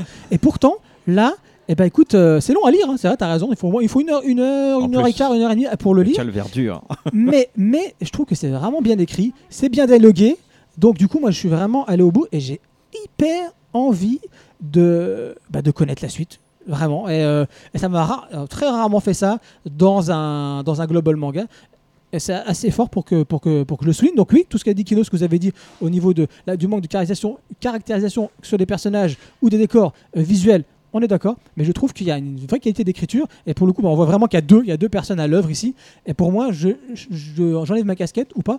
Euh, pour INK, je trouve qu'il fait un très bon travail au niveau du scénar. NIB, c'est, quelconque et ça manque beaucoup de, de décors. Il n'y a, pas- de décor. Ouais, enfin, il lui manque quand même, euh, il lui manque quand même euh, une proposition euh, sur le, la fantaisie. parce euh, euh, je voulais conclure de là-dessus. Je voulais fantaisie. conclure là-dessus en fait. C'est que c'est faussement fantasy justement. Non, c'est que non, non, non, ça commence, ça commence justement, ça commence comme de la fantaisie avec leur histoire d'auberge et machin. Mais au final, au final, quand tu regardes la suite, non, non, non, au final, quand tu regardes l'univers, par ce qui est écrit, bien évidemment, Je pense pas qu'on parle vers de la fantasy. Puis, on est dans de la Non, fantasy je pense pas, en fait. habituelle. euh, Non, non, non, non. Non, non. Non, moi, en fait, quand je l'ai lu, je, je me suis absolument. Quand vous avez depuis tout à l'heure, quand vous utilisez le mot fantasy, et c'est vrai que moi, sur le coup, je, je me dis, mais, mais euh, moi, j'aurais même pas. Ah, si, bah si, en fait, c'est de la Mais fantasy. si, mais mais en même pourquoi t'hésites? Parce qu'il n'y a rien. Il y a J'ai- pas je, je, me Mais- suis même pas vraiment posé ça parce que je le voyais plus vraiment voilà euh, j'aurais même pas mis ce mot mais c'est de la fantasy mais je l'aurais même pas dit que c'est de la fantasy en soi c'est pour moi c'est pas de la, la fantasy comme on l'entend c'est pour moi je Mais, je- mais c'est par défaut, ça. C'est parce Voilà, qu'il manque des choses. c'est de la mais fantasy par est. défaut Il est vraiment en train de reconstruire son é- un Ça- héros ça fait accompagné penser- d'une équipe, qui va y avoir un voilà grand mal mais absolu sur de, le monde de mangas dans- derrière. qui Il doit être ça un élu. Si c'est ça, t'es pas en train de parler de high fantasy à la Seigneur des Anneaux là. voilà mais c'est pas la Seigneur des Anneaux. Mais c'est à la fin aussi, t'es toujours comme ça. Non Mais si. alors pff, ah, je sais je, oh, je préfère me taire je sais pas trop On peut Mais- longtemps. mais non, mais ça, mais- c'est bien. mais- on cherche mais en pas à fait- savoir qui est-ce qui a raison. Non, on a, question on a- de on a ça, donné, cette- on a- on a cette donné nos points de vue. Elle est révélatrice d'une chose, c'est qu'ils font un genre, mais sauf qu'il y est pas le genre. Non, je pense pas justement. Bah, C'est- C'est un, un faux genre justement. Je pense que le mec il va plus loin que ça. Je t'assure quand tu l'écoutes la non non, c'est pas du- c'est pas que du discours. Je pense que le mec il a, non il, il est il est plus réfléchi qu'on en a qu'on en a l'impression. Je pense. C'est pas on parle pas de la, ah, de la alors, il a tapé où le gars? Comment? À un moment donné, c'est pas. Je pense qu'il c'est vraiment je pense que c'est vraiment il a mec. tapé où le gars Alors parce qu'à un moment donné, c'est pas qu'une question d'étiquette, c'est une question qui reprend des codes de la fantasy et qu'au final, il te, il te délaisse quand même tout, tout l'univers. Alors c'est quoi l'intérêt quoi? Bon, excuse-moi. Dans Il ce délai- cas-là, si c'est volontaire pour Il moi. délaisse, il délaisse si- l'univers au niveau des cases, Tout à l'heure, tu parlais du de. dogme et tout ça. Bah, pour si moi, c'est ça. c'est pas bah, ça. C'est qu'on on, on fait, on, on fait un amalgame sur une chose toute bête. Oui, c'est de, la fantaisie, oui, c'est un Ouais, fait. non, Mais la, la seule différence, c'est qu'on ne le voit pas vraiment.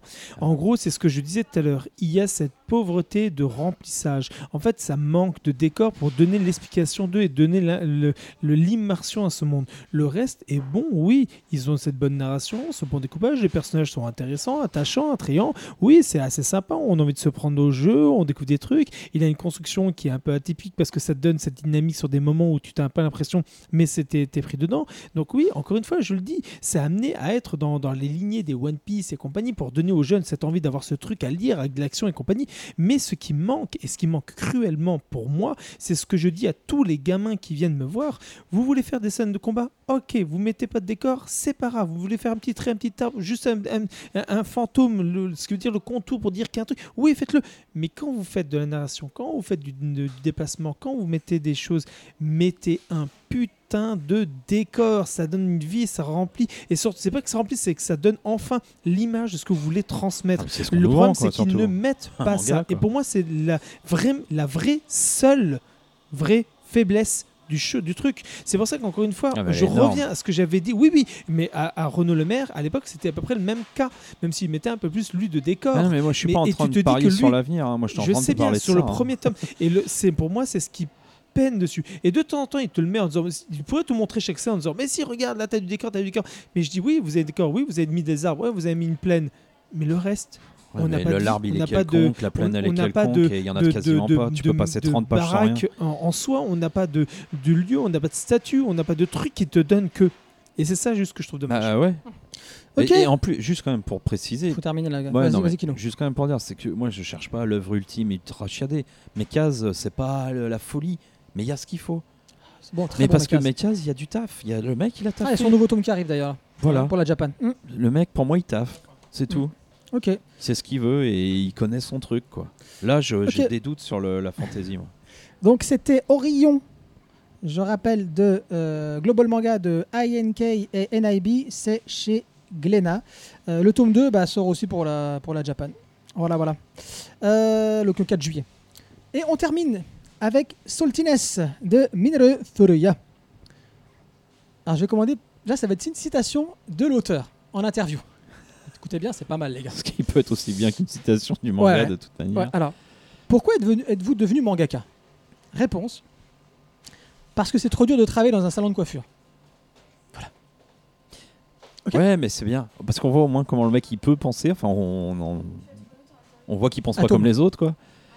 On voit comment il peut penser et puis ça se retrouve dans son manga. Interview à retrouver l'intégralité dans le magazine Atome. Euh, je vais pas dire que ça vaut le déplacement, il y a plus intéressant en, en interview que lui, mais bon, voilà. Mais le magazine vaut, vaut le magazine, ouais, largement. ouais. Euh, alors, l'auteur donc nous propose de suivre les errances, c'est vraiment des errances là, Ouais, complet. hein, complètement, de Takehiko un trentenaire désœuvré qui vient de fuir sa famille après avoir appris qu'il était l'obstacle principal au bonheur de sa sœur.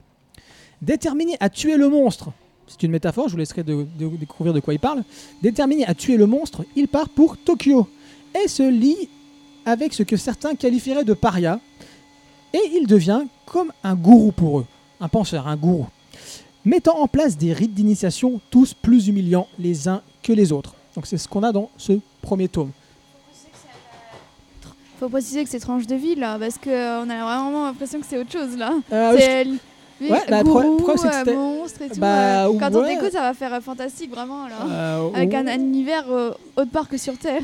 Non, oh, non, non, je Ah trouve non, pas. Il y a un réalisme social là. Oui, coup, complètement. ouais, faut le dire. Complètement. Oui, mais euh, sa description, ça fait un peu. ça C'est fait vrai Pas tranche de vie en fait. Ah bah écoute, ouais, enfin tranche de vie, moi j'ai pas une vie comme ça, mais bon après pourquoi pas Je veux bien. Ouais, mais Euh, euh, t'as- alors- t'as pas voulu être coiffeur C'est vrai. Euh, bon, voilà, bref. Euh, c'est l'œuvre la plus récente d'un auteur inédit en France. Euh, alors c'est l'auteur de Ping Pong Club, de Bokuto Iso, de Green Hill et de Himizu. Euh, alors à la base, le mec, il, fait, il a un On très... devrait avoir certaines de ses œuvres. Ça, va, hein, ça arrive, ouais, normalement, ça arrive, euh, ça arrive là, chez Akata. Euh, donc, celui à- de Ping Pong. oui, Ping Pong. Ah Euh, Ping Pong Club, tout à fait. Ah Celui oui. euh, le, le connu quoi. Puis oui, bah, c'est vrai, Ping Pong Club. Ah ouais. Ouais, c'est extrêmement connu. Alors, le mec est extrêmement connu, au... enfin extrêmement connu. C'est une, une niche, hein. Oui, mais oui. euh, connu au Japon. Euh, alors le mec à la base, c'est du gag manga qu'il fait. C'est peut-être pour ça que tu reviens pas, parce que ça n'a rien à voir avec ce trait-là. À un moment donné, il a eu Ouais, comme une, il a voulu s'améliorer, on va dire, au niveau du dessin. Il voulait avoir un trait plus réaliste pour les nouveaux sujets qu'il allait aborder. Du coup, il a adopté son trait, il a adapté son trait, pardon. Et euh, on se retrouve avec un trait qui est extrêmement proche, mes amis, d'un Mochizuki. Hein, là, on est clairement chez. là, c'est du, c'est du. euh, oh, comment il s'appelle, euh, Mochizuki C'est quoi son premier manga qu'on a fait dans le premier podcast? Chisakobe. Shizakobe, merci. Tokyo Kaido, on est- c'est vraiment du très, euh, très, très proche au, ni- niveau du dessin. On est un peu entre lui. Pas d'accord. hein. Ah, si. Pas d'accord non plus. On est entre, oh, carrément. hein. Et on est vraiment entre lui. On est vraiment, on est vraiment entre, on est, on est entre Oui, lui. on est d'accord. Non, non, on est vraiment entre lui et du Hanazawa. Quoi. Pour moi, c'est vraiment les deux. On est vraiment entre les, les- ces deux influences là, quoi. Clairement, clairement. Entre- au niveau de la mise en page et au niveau du, du- du décor, on est vraiment pour pour pour ce côté-là sur de Mochizuki. Ils sont où Après, tes gros plans là, au de niveau- détails Attends, euh, J'ai pas- dit découpage. J'ai dit la mise. J'ai dit quoi? J'ai que j'ai dit. du Ouais, coup, je me perturbe. Le dessin Bah t'es fou, t'as pas la qualité de trait d'un Shizakobe à aucune page là. Non mais je l'aime bien hein, moi le dessin de Soltinez. Ah, mais il joue sur aucune variation d'épaisseur du trait comme euh, l'auteur de Shizakobe. hein. Ah ça, je suis- ça, ça, ça, sur la Ah, bah, ouais, variation de. Ouais, non mais bah, d'accord. C'est pour ça que je dis que c'est bien. Non, je dis que ça a à voir. C'est entre ça et un Anazawa. C'est vraiment entre les deux. Tu mélanges les deux, pour moi, ça donne ça. Euh... Si, t'as quand même beaucoup de. T'as t'as quand même pas mal. Attends, là, t'y es. Bisounours, T'as quand, même- tout. t'as quand même vraiment de, de- beaucoup de lignes claires, quoi. Ouais, bah, toi t'aimes rien. hein. Il entendra ça au, au montage, il va être fou. T'as vraiment. Voilà, je suis désolé, tu regardes là. Si, je suis désolé. Oui, oui, oui. Non, je suis désolé, je suis Ah. désolé. Si, si, en temps. Je parle, Laisse-les parler. je parle découpe, je parle, en je parle, je parle pas de découpage. Il n'y a pas de gros plans. Je suis d'accord, t'as pas, pas des gros plans, machin. Mais en, ter- en termes de découpage de cases et en termes de, de décor, pour moi, on est clairement c'est Mochizuki. Enfin, pour moi, c'est c'est ce que j'ai ressenti à la, pre- à la première lecture. Ouais, mais on est d'accord. Mais j'ai pas dit que c'était exact. J'ai pas dit égal. Ça ressemble. Si, ça. non, arrête. Je viens de dire que t'as beaucoup de traits clairs, etc. Si, quand même. Je suis désolé. Non, non, non, pas à ce point-là. Et euh, pour ce qui est de, de, la folie, on va dire visuelle, des gros, des, des, des têtes, des personnages, euh, des têtes des personnages, et euh, pour un petit peu ce, côté euh, au niveau thématique, folie thématique, clairement, on est plus chez un, chez un, un, un, un, Anazawa, pardon, l'auteur de Am Hero notamment. Pour moi, c'est- la première chose que j'ai eue quand je l'ai lu. Mais Inès parle en premier, parce qu'on parle toujours, on t'en parle beaucoup, puis après toi tu as les miettes malheureusement. Vas-y Inès, qu'est-ce que t'en as pensé de Soltinez Ah, c'est du délire. Hein. Ok, c'est le délire Bah, c'est vraiment un manga, mais drôle. Avec euh, Ouais, des, ça plus loin que ça, mais bon, ouais. des personnages vraiment euh, qui ont vraiment leurs caractéristiques propres, vraiment, qui sont vraiment très originaux, surtout au niveau du personnage principal. Nous, on est, on est d'accord. euh, Enfin, Saltinez, c'est- bon, ça nous fait penser toujours un peu à ce mec un peu perdu, euh, vraiment dans son monde. Ça peut nous faire penser à d'autres trucs. Mais finalement, moi, je trouve que euh, ce personnage est très attachant, très marrant. Vraiment, il a des pensées assez uniques. Par exemple, euh, il se met, euh, la, il met la tête il se met, euh, il met la tête dans un carton et il attend sous la pluie pendant, pendant un long moment. Je sais plus pendant combien de temps. Enfin, il se lance des défis de fou. Et c'est un peu ce genre de personnage. On, on se dit ah j'aimerais bien rencontrer le rencontrer dans la vraie vie. Et rien que ça, bon, bien sûr, bon, c'est exagéré, mais t'as envie de plaisanter. En fait, t'as envie de plaisanter avec lui, c'est ça. Et quand t'as ce genre de personnage, déjà, le manga est bon. Moi, pour moi, quand on, euh, le personnage est euh, où on a envie de le rencontrer en vrai, où on a envie vraiment de faire euh, les mêmes conneries que lui, c'est déjà un bon point. C'est comme avec euh, bah, Onizuka, voilà, par exemple, pour citer, vu que j'ai dit ses délires, euh, j'ai repensé à ça, tu vois. C'est de la bombe. C'est de la bombe. bombe. Et en dehors du personnage principal, t'as même les autres euh, personnages avec euh, le SDF là, euh, très drôle, qui ouvre tout le temps la bouche, mais version grand, à engueuler comme, euh, comme du poisson pourri, mais vraiment lui, il est, il est tordant. Franchement, c'est un manga euh, très drôle, tranche de vie, comme on aime, euh, avec sa petite touche originale, mais ça, ça va plus loin. Ça va plus loin, ça parle un peu de ceux qui sont en, marge de la société, comment ils peuvent se débrouiller, euh, comment on fait pour survivre en dehors des en dehors de ce que la société nous impose en mode il faut avoir un boulot il faut avoir ci il faut avoir ça. Bah là non. Ils sont euh, le personnage principal il a son caractère qui est pas comme la société le voudrait mais il se débrouille et c'est ça qui est drôle. Et pareil pour le SDF bah maintenant euh, surtout au Japon voilà c'est un rebut de la société. Il faut plus en entendre parler il faut qu'il se fasse tout petit. Alors que là bah non pas du tout. On voit que ça a beau être un SDF, ça va plus loin. Enfin, surtout qu'au Japon, ils sont vraiment sévères par rapport à ça, alors que là, bah, dans ce manga, mais pas du tout. Et puis, tu as vraiment des, des running gags très marrants où là, euh, par exemple, à un moment, ils se retrouvent avec. euh, ils sont punis, le SDF et un garçon qu'on va rencontrer plus tard, et ils ont plein de taches euh, sur, le, sur tout le corps, comme euh, des pustules. Enfin, et après, ils doivent vivre, ils doivent aller. ils doivent Plusieurs sortir jours dehors, sortir avec ses pustules. sortir dehors avec Ah, c'est- pustules. C'est fou, pustule. Vraiment, Pustuleman, voilà. Vraiment, ça, en fait, ça, c'est vrai que ça peut, ça peut penser à Tokyo, Kaido, dans le sens que Ah, c'est des, hommes euh, en marge de la société. Et euh, là, c'est totalement assumé, ça va à fond. Comment on peut vivre euh, en société sans que sans suivre les règles établies, en fait. C'est ça, en fait. On peut être heureux sans, sans argent, sans vraiment... euh, ça- ça- là, là, je, fais- là, je pars un peu loin parce que c'est pas non plus exactement le propos, mais Non. il y, a- il y a de quoi délirer en fait. Arrêtez, arrêtez de penser au jugement des autres, etc.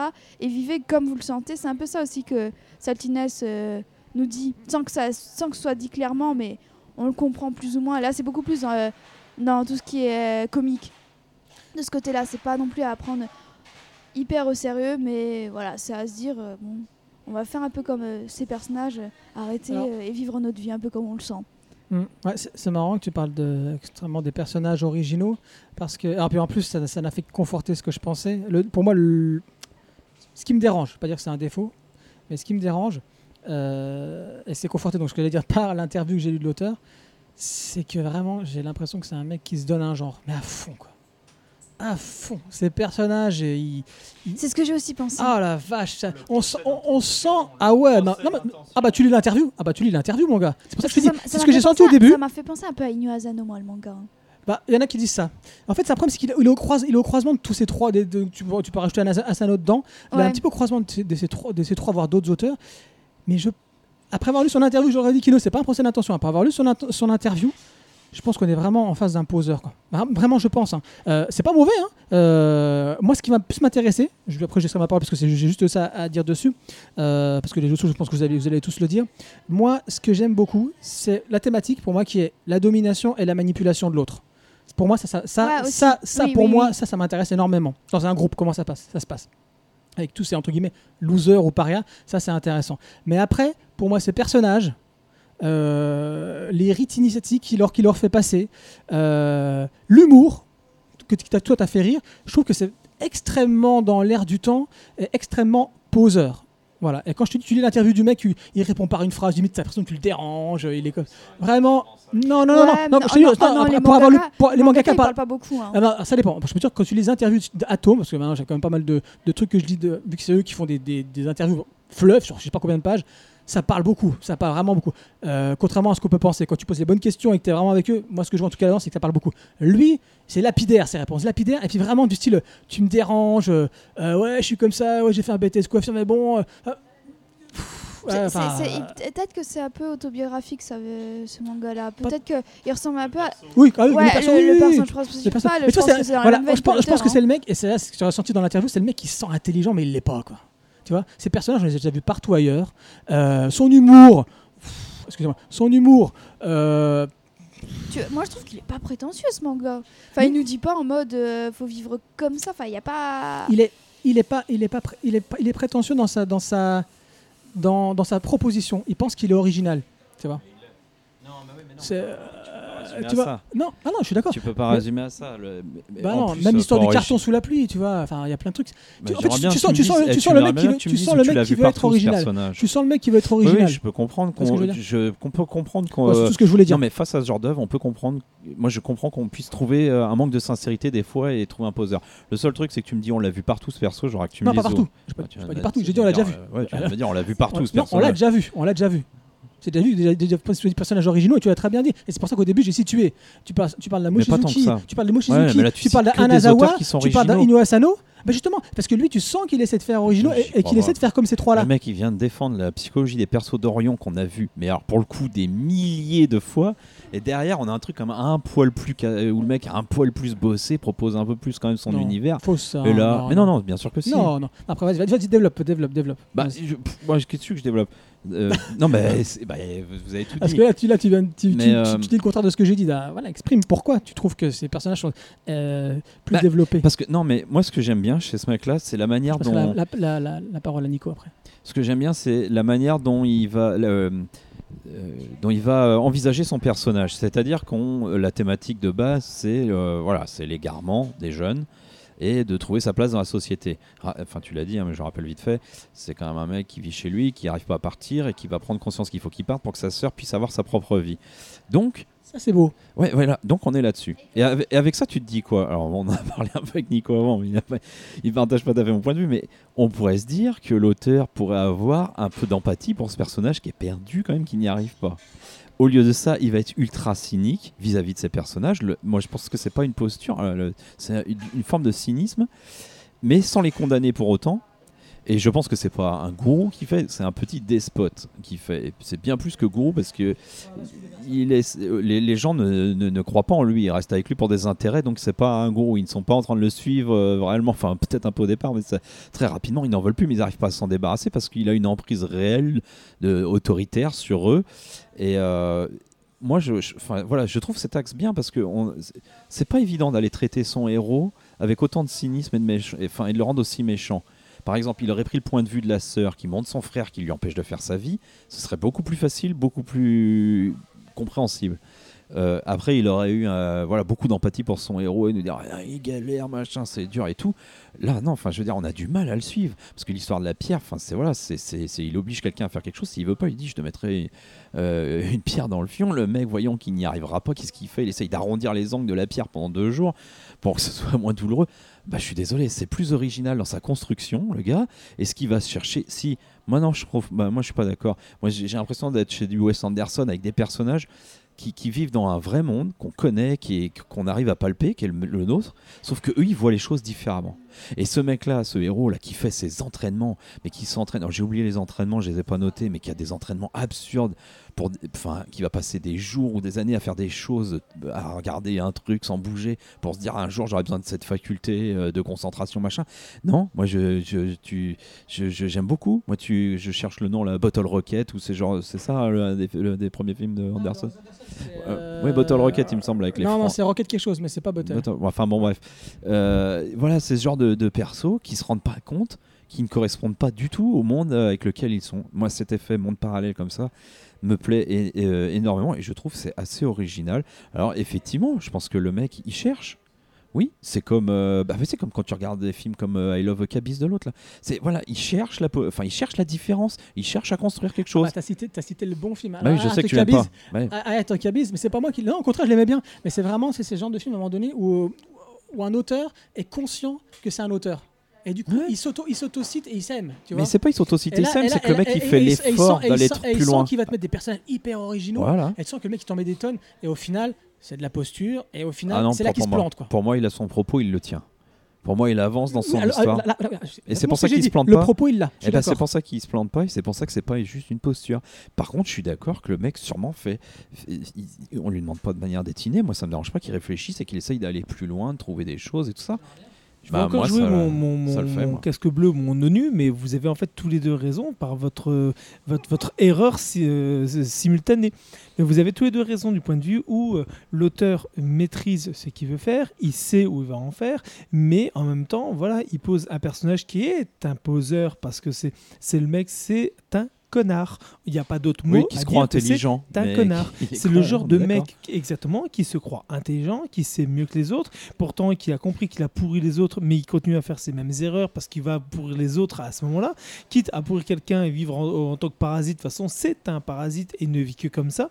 Et le gars va continuer. Et donc le problème, c'est que ce mec est un connard. On ne peut pas avoir d'empathie envers lui. Si. Parce que- Et on Ah si, parce qu'il faut qu'il réussisse sa vie pour sa sœur. justement Il faut qu'il trouve sa place. c'est ce que C'est ça qui est super c'est le- oui, désagréable mais c'est aussi ça le côté poseur aussi de la chose. On veut te montrer que c'est un mec qui pourrait y arriver, mais étant une merde sans nom, ce mec est un connard comme c'est pas permis. C'est le genre de personne que tu as juste envie de cramer et de le regarder en, en prenant des chamallows et de mettre au-dessus de son cadavre. Mais c'est voilà, tu, on peut pas. Et ce type a ses meilleures idées qui sont les pires idées du monde. Il a ses meilleures euh, euh, techniques qui ne servent à rien. Ce- voilà, et c'est Mais ça. non. Et en fait, non, justement, c'est ça où l'intérêt. on a envie que ça, ça, parce ça aille que mieux tu pour as lui. envie de te dire que ce type, en fait, est une innocence. Parce qu'en fait, Ah au final, on a l'impression qu'il le fait de manière à se dire que c'est juste justifié et qu'il veut s'en sortir grâce à ça, mais qu'en fait, il n'y arrivera pas parce que ce type, en fait, n'a aucune considération envers les autres, il n'a qu'envers soi, et il pense trouver une solution pour détruire ce monstre, mais en fait, ce type n'est qu'un jeu. Moi, moi, moi, je. Ah oui, oui. Le reste de l'humanité pourrait disparaître, il s'en fout. Lui, ce qu'il veut, c'est être. euh, Et c'est en ça que le personnage, il est extrêmement bien travaillé parce que nous, en tant que lecteurs, il nous met dans une position presque pas agréable, en tout cas assez ambiguë, qui est de devoir euh, aimer et vouloir voir réussir un mec qui est un, un peu Ouais, con. mais Parce que déjà, pour qu'il arrête d'être con avec les comme autres, tu l'as dit, mais en même temps, Stan a envie, raison quoi. parce que ce que vous dites tous les deux, c'est les deux mêmes phases du personnage. Il a ce côté où il a envie, mais de l'autre côté, c'est ce qui, c'est ce qui renvoie et c'est ce qu'il est. Donc, ce que vous dites depuis tout à l'heure, c'est exactement ça. Ce que tu montres, ce que tu dis depuis tout à l'heure, c'est ce que lui aimerait être, mais ce que Stan explique, c'est ce qu'il est réellement. Donc, en fait, c'est ce qu'il y a tout derrière. C'est ce, ce- ce- par rapport autant par rapport à l'auteur qui se retransmet par rapport à ça, ce que non, on, on- on a l'impression d'avoir. Parce que tu as l'impression que l'auteur t'amène une vérité ou t'amène une science ou t'amène un truc et tu dis c'est ça. Mais au final, non. Et bon, il faut lire le 2, parce que moi j'ai lu le 2 en plus, donc c'est là où tu te rends compte que c'est encore bien pire ce que vous imaginez. Voilà, donc c'est le 2 qui te donne, quand tu liras le 2, tu te rendras compte qu'en fait que c'est encore bien pire que ce que, ce qu'ils veulent donner. Mais ça, je peux pas vous le raconter pour l'instant, je pense que ça sera dans un autre prochain podcast, à- juste en décryptage de, la suite de l'œuvre. Je pense que c'est un truc qui peut être intéressant de voir, c'est un peu comme des Skyrim euh, Town ou autre, se- à voir au bout de plusieurs volumes d'évolution. Et c'est ça qui pourrait être drôle. Mais on peut penser En fait- la fait, même le chose problème- face à Yamahiro hein, quand même. hein. Le, le problème, c'est que je suis Moi, parti. je trouve pas. hein. Le, pro- le problème, c'est que je suis parti. Le problème, c'est que je suis parti. euh, en- les gens, enfin les auditeurs, peut-être vous, apparemment, vous pensez que j'ai détesté, mais non. C'est euh, en fait le problème, c'est que quand je l'ai lu, alors, euh, on, a échangé avec avec Kino par téléphone. J'ai loin d'avoir détesté. hein, au contraire. hein. C'est juste que voilà, j'aime pas les poseurs. Et en en- après, après avoir lu hier l'interview du de l'auteur, ça m'a ça m'a conforté dans les petits soupçons que j'avais, tu vois. Mais je continue à lire. J'ai vraiment j'ai envie de lire la suite. hein. J'ai envie de voir où ça va. C'est fini en 4 tomes en plus. Ouais. Donc euh, ça me dit bien. Mais c'est juste que, euh, bah, à côté, voilà, j'ai parlé d'autres auteurs avant. On sera clairement pas à ce niveau-là, je pense pas. Bah parce qu'en fait, il y a une folie quand même, euh, à la fois visuelle, à la fois dans les persos, dans, enfin, dans plein de choses. Mais comparé à un Yamehiro par exemple ou à un Sano, ce qui manque au gars, c'est une petite folie dans le découpage.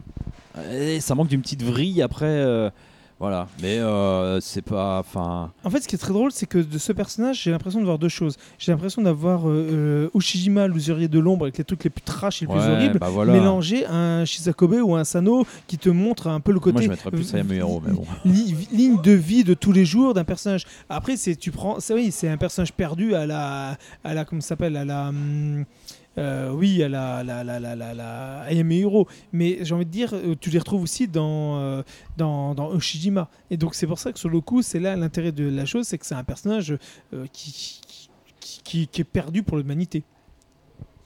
Ouais, pas sûr. Moi, je sens une happy end à la fin. Il y en aura forcément une.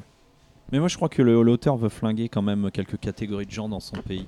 Parce que, non, mais en fait, il nous le vend comme un hipster, mais le mec. Ah, là, pour le coup, ça. Non, mais il a l'apparence et l'aut- l'auteur lui, lui, lui fait ressembler à un hipster, mais je suis pas sûr que le mec en soit un réellement, quoi. En Hmm. gros, t'es un loser, euh, ça c'est certain. Loser. c'est bon, les amis? Ouais. Là, hein. En tout cas, moi j'aime bien parce que ça nous, Ouais, non, mais ça, moi ça aussi, nous, hein, ça nous bouge un peu. Ça nous bouge un peu en tant que lecteur, Ouais. je trouve. pas de fausse.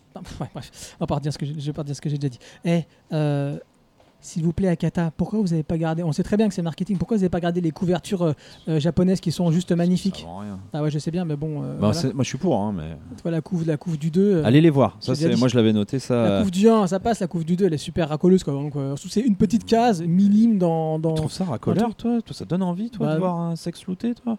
Mais tout- ah, ouais, moi non, mais pour des jeunes, c'est transgressif, donc c'est trop, cool les transgressifs. Bref. Euh, donc oui, les, cou- les couves japonaises sont vraiment super chouettes, regardez-les sur internet. Euh, donc c'est en 4 tomes finis, Euh, pour l'instant il y a deux tomes sortis chez, chez Akata. Allez-y, allez-y, si vous aimez le tranche de vie décalé. Et les dialogues. Et les dialogues, Nickel, Ouais. on l'a pas dit, Ouais. mais les dialogues, ça, Ça, c'est écrit et c'est précis, quoi. tout à fait. C'est à la fois captivant et pathétique comme œuvre, je trouve. Ouais. Ce, qui est pas, ce qui est pathétique, c'est qu'on n'arrive jamais à descendre en dessous des 2 des, des deux heures et demie. Là on est à 2h10, on a encore le Totally Crazy les amis. Moi, je vais aller vite. Pareil. Je serai sans pitié.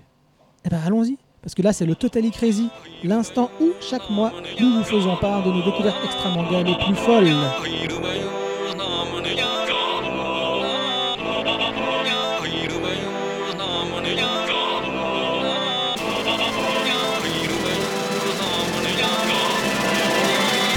En parlant de folie, on va commencer par euh, par par par. Ah, Nico il aime bien quand je fais ça, mais je pense que je vais commencer par Inès aujourd'hui parce que parce que Inès euh, elle n'a pas compris que, c'était- que ce soit en rapport avec le Japon. Donc elle va nous parler de What Remains of Edith, euh, quoi Edith Finch, Finch, pardon. Donc Ouais. ce qu'il reste ou ce qu'il reste de Edith Finch, euh, un jeu narratif qui a l'air pas mal du tout après ce que j'en ai entendu. Développé par euh, Giant Sparrow. Ils Voilà. ont fait Unfinished Swan. Unfinished Ouais. One, je l'ai fait Unfinished One. Moi aussi, J'ai aimé, il est très bien. c'est beau, c'est tout blanc. Ah ouais, ouais. Tu mets de la peinture partout. Ouh, c'est Et rebelle. bah, il y a une référence d'ailleurs dans le jeu à Ah. Unfinished Swan. D'accord, on va repeindre les murs, on verra. Oui, Est-ce qu'il y a le même twist à la fin? Non. Ça va, cool. c'est compliqué. Enfin, tu- En fait, c'est un jeu tout simple si on veut. Euh, on suit, euh, on suit Edith qui euh, retourne dans sa maison d'enfance. C'est une maison un peu particulière parce que euh, est construite bizarrement. Par exemple, sur le toit, on a construit par exemple des, des autres petites maisons. En fait, c'est- vraiment une maison particulière. Bah, faut le voir après sur euh, sur internet pour vous pour illustrer. Et en fait, elle retourne euh, après qu'elle qu'elle soit partie. Et cette maison, en fait, elle est un peu maudite. Parce que, en fait, il y a une famille dedans. Cette famille, euh, beaucoup meurent dans des circonstances assez étranges, en fait. C'est pas, c'est pas non plus dans l'horreur, pas du tout. Mais en fait, ils meurent dans des circonstances assez bizarres. C'est vraiment une famille très unique. Et en fait, euh, Edith, elle retourne donc dans cette maison d'enfance que, qu'elle, disait, disait même au début du jeu qui me faisait un peu peur. Et on va aller dans chaque chambre des personnages et on va en fait euh, découvrir l'histoire du personnage qui vivait là, qui, est- qui est mort en général. Et il y a toute une, euh, en fait, tout un arbre généalogique qui, euh, qui, euh, qui débute presque au début du ouais, 20, 20e siècle, je dirais. Ouais, 20e siècle, peut-être même avant, 19e siècle, mais fin 19e siècle. Donc, Ça remonte loin alors. Ouais, ça remonte loin. Et en fait, on va, on entre dans la, dans la maison et on va, en fait, on va juste marcher. Le gameplay, c'est juste marcher et faire euh, appuyer sur tel bouton. Il n'y a pas de gameplay, c'est vraiment un ce jeu qu'on appelle narratif. un, un walking simulator. Voilà, c'est ça. Voilà. Mm. Et en fait, cette maison, Ouais, elle c'est ça, est- c'est le terme qui donne. elle est, hein. elle est tout aussi unique que cette famille Ouais. parce qu'elle pulle en fait de, de- de détails. Vraiment, euh, vous vous arrêtez sur plein de choses. euh, vraiment, chaque personnage dedans, on les rencontre jamais, mais on va dans leur chambre, ont euh, bah, leurs trucs qui font que c'est eux en fait. Il y en a, ils sont passionnés. Passionnés euh, par exemple euh, d'espace donc on va retrouver sur les espaces d'autres euh, sur la cuisine etc vraiment c'est une maison où il y a plein d'objets et vous allez tout le temps vous arrêter, regarder quel livre ils lisent, qu'est-ce que- qu'est-ce qu'ils mangent, qu'est-ce que- qu'est-ce qu'ils qu'est-ce qu'ils ont pris comme en photo. Vraiment, c'est ça en fait. Vous allez marcher et vous allez découvrir cette famille avec leur histoire. Et en fait, c'est vraiment très original parce qu'à chaque histoire, chaque manière, euh, il y a- y, différentes manières de jouer. Par exemple, euh, on va suivre euh, l'histoire euh, de la fille, d'une fille de la famille, euh, à travers un comics. En fait, on va lire euh, le comics et on va découvrir en même temps bah, bah, son- sa petite histoire et euh, comment elle a disparu ou comment elle est morte. Et euh, il y, a, il y a aussi autre chose où, par exemple, à un moment, un autre euh, personnage, on va en fait euh, tenir un cerf-volant et le cerf-volant on va le faire voler, etc. Et le cerf-volant bah, va peu à peu euh, faire une, une tempête. Ou euh, on va être à un moment, on va jouer un petit bébé. Enfin voilà, c'est assez, compli- assez compliqué à Il y a donc expliquer. il y a un parce qu'il dans faut- les points de vue, t'es pas toujours du Ouais, même- c'est c'est vraiment différents points de vue et on découvre, des, et on découvre cela, comment, comment le personnage a vécu, etc. Et c'est le gameplay il change très souvent. C'est pas un gameplay de fou, mais euh, il y a vraiment des idées mais fabuleuses et vous passez un moment très agréable euh, dans le jeu parce que euh, tous les personnages ont, ont leur côté unique. Pareil pour la maison, comme je l'ai dit, et c'est vraiment à découvrir. Vous allez, je pense que les gens vont adorer. Faut, ce qui peut freiner, c'est au niveau du prix. Il coûte 20 euros pour deux heures. Oh, il va être offert avec le PlayStation Plus bientôt celui-là. Je sais pas, peut-être. Mais il y a- vous avez- en fait, pour 20 euros, vous jouez que deux heures. Ah, mais c'est quoi? Qu- Est-ce qu'on peut quantifier l'art comme ça? Mais ça va pas? Ah oui, mais bon. On a quand même vendu une pyramide de PQ à 90 000 euros. Alors excusez-moi, mais quantifier l'art? Ah, merci. Moi, ça me dérange pas. Si, ça, si les deux heures sont intenses, et bien, pourquoi pas. Bah franchement, Il y a eu tout, il y a- il y a régulièrement, hyper- régulièrement ce c'est- débat dans le jeu hyper vidéo. On intense. l'a pas quand on va au cinéma, on l'a pas quand on lit un bouquin, on l'a pas quand machin. À un moment donné, si le jeu il est bon, euh, même si à 70 boules, euh, je suis désolé quoi. C'est- c'est franchement c'est hyper intense. Que je le conseille à tous, mais vraiment c'est une pépite qu'il faut avoir joué absolument. Et 70 boules, je suis désolé, mais euh, quand moi j'ai travaillé dans le jeu vidéo en 96, un jeu ça coûtait 500 balles. 500 balles, ça équivaut à 75 balles. Aujourd'hui, 75 euros. 75 euros, on va dire, euh, c'est trop cher, sauf qu'un jeu en moyenne c'est entre 50 et 75 euros. Et même avec l'inflation, on se rend compte que les jeux n'ont pas autant augmenté. Et même les consoles n'ont pas augmenté. Alors le premier qui me dit que c'est cher, je leur retourne une. Ça, parce ça, que- par contre, c'est indéniable. ça. Un jeu vidéo n'est pas de l'art, ça fait appel à des disciplines artistiques, mais c'est vidéoludique. Merci. Donc tu payes pour avoir du ludique. D'accord. Donc t'en veux pour ton argent. Bah, garde ton micro, toi. T'as fini, Ignace, ou Non, pas c'est de l'art. et Attends, attends, ah, c'est bon, on va repartir sur ce débat-là. Parce que, euh, Akino, t'es parti pour 3 ans encore. Euh, T'as fini, Inès, ou pas? Bah si vous avez fait Infinity Swan, euh, franchement, mais Unfinished foncez. Swan. hein. Ouais. Foncez. Ouais. Euh, D'ailleurs, bah, il y a une référence. Unfinished, ah, bon. Unfinished Swan. Swan. D'accord. Voilà. Ok, donc ça s'appelle What Remains of Edith Finch. Oui. What Remains of Edith Finch. Merci. Kino, tu vas nous parler de. Ah bon, il y a- En fait, on parle quasiment tous de films aujourd'hui à Paris Inès. On va parler de Sans pitié, Sans pitié. ouais. film coréen de Byung Sung Yoon. Ouais. Contrairement à ce qui est marqué derrière en citation de Télérama qui marque un premier film virtuose. Ouais, puis 100%, 100% écrit comme du sang, jouissif, ça me donne, ça m'énerve. Non, mais et, et du coup, euh, c'est pas un premier film et euh, je dirais pas jusqu'à virtuose non plus. Mais euh, c'est un bon film quand même. Euh, rapidement, le- a priori, il a plutôt fait deux films avant, donc un sur le, une fiction mais sur le hip-hop en Corée et, Une euh, comédie romantique. et une comédie romantique. Et après, il a voulu faire un film de mal, comme il a dit, tu vois, l'auteur. Euh, et donc, il fait. euh, allez, je vous résume vite fait pour tout. Enfin, ça, c'est- le point de départ, en gros, ça commence dans une tôle et il y a un, un chef de gang. Enfin, un mec qui se rêve chef de gang, mais qui dirige un peu la tôle. Voilà, qui se rêve chef de gang, qui essaye de faire un peu sa loi. Et puis, un petit jeune fou, chien fou qui va arriver, euh, aussi violent que lui, et ils vont. euh, ils vont euh, se lier. Je vous le dis tout de suite parce qu'on le sait très rapidement. Ce- et puis sinon, ça n'a pas d'intérêt de parler du film si je dis pas ce que c'est.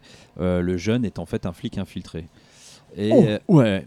Et après, ce qui est intéressant, c'est la, la- il va y avoir une petite euh, euh, relation, euh, une petite filiation entre les deux personnages. Évidemment, chez certains journalistes, ils auront envie d'y voir une relation amoureuse cachée, machin. J'ai pas vu ça, mais bon. Je dirais qu'il y a une filiation d'ordre de violente. non mais non ça puis il y a un côté mentor voilà ce genre de choses et puis il y a surtout le fait qu'il soit infiltré et si je le vends la mèche là-dessus si je le dis bah, alors on le sait rapidement c'est euh, parce que c'est le, le petit côté marrant du film c'est que euh, en est quand même arrivé à copier les films américains qui copiaient les films euh, asiatiques on en est là aujourd'hui parce qu'on pense aux infiltrés par exemple quoi. Bon Ouais. après c'est un cinéma très référencé, voilà, il pique sur du Scorsese, sur du Tarantino, sur ce genre de choses. C'est pas un auteur qui a quelque chose à dire sur la société coréenne comme on a pu voir euh, chez d'autres, je pense par Ouais, exemple à Memories ceux qui nous arrivent euh, ont Voilà. quelque chose à dire ouais, sur la. qui sur veulent la dire quand même société, quelque chose. Non, lui, il est pas là pour ça. Lui, il est là vraiment pour faire un film euh, tambour battant. euh, c'est du polar. Ça. Moi, je le compare un peu à Dernier Train pour euh, Busan. Busan. Sauf que c'est pas un film d'action. hein, c'est un polar, donc euh, c'est moins euh, ouais. Par grand contre, le mec de budget. la trappe Robinson, il a des trucs à dire. hein. C'est pas très fut-fut, mais il a des trucs à Mhm. dire, hein, le mec. Oh, c'est- Ouais, moi, Ah, je ça suis- tout le temps. hein. Ah, si, si. Moi, je suis, je suis sceptique là-dessus. Mais donc, euh, voilà, il veut des gangsters typés, euh, des lumières chiadées, de l'image, euh, que ça cogne. euh, quand il y a des scènes de baston, euh, euh, bah voilà, il faut que ça y... Enfin voilà, il va trouver des trouvailles visuelles, il faut que ça y aille des mecs qui ont gars qui se foutent sur la tronche, c'est tout, c'est très très bon. Mais entre deux, quand même, il y a des développements de persos qui sont quand même intéressants, même s'il a pas grand-chose à dire. C'est la technique euh, coréenne un peu, parce que euh, ça, ils sont assez bons pour faire ça, c'est qu'ils te balancent de l'overdrama à tout va au milieu. C'est-à-dire que voilà, le mec il a un- une histoire avec sa mère, l'autre il a une histoire avec ci, l'autre il y a ça, il y a machin, qui il y a des enjeux comme ça très personnels, très émotionnels, qui vont décupler. Franchement, dans d'autres cinémas, je suis pas sûr que ça passerait, mais chez eux ça passe. Ils savent le faire. Et c'est comme ça que d'un film qui pourrait être un peu moyen, déjà vu, et ben ils te font un film qui te captive et qui te tient jusqu'au bout. À côté de ça, ils te met une petite euh, construction éclatée comme ça, euh, chronologiquement, qui va te permettre de dire euh, Ah, mais est-ce que tu avais vu là? Bah finalement, c'est un peu différent parce que regarde, je te montre la totalité du plan et tu vois. C'est pas, voilà, il y a des petites choses qui sont du déjà vu, puis il y a des choses qui sont moins du déjà vu dedans. Ça se regarde très très bien. Moi, je pense que, enfin voilà, on est, au taquet. C'est ou comme non, alors plus que le dernier train pour Busan, Tunnel, voilà. Ouais, qui est sorti au même moment. Voilà. Tunnel, c'est pareil. Voilà, le mec, il a, il a sa femme au téléphone, t'en peux plus, quoi. T'es- Il va y arriver, il va pas y arriver. Bon, bah là, c'est ça, ils te mettent des trucs comme ça par pointe. Mais ce mélange, il, prend très très bien, quoi. Euh, Est-ce que ça dure deux heures?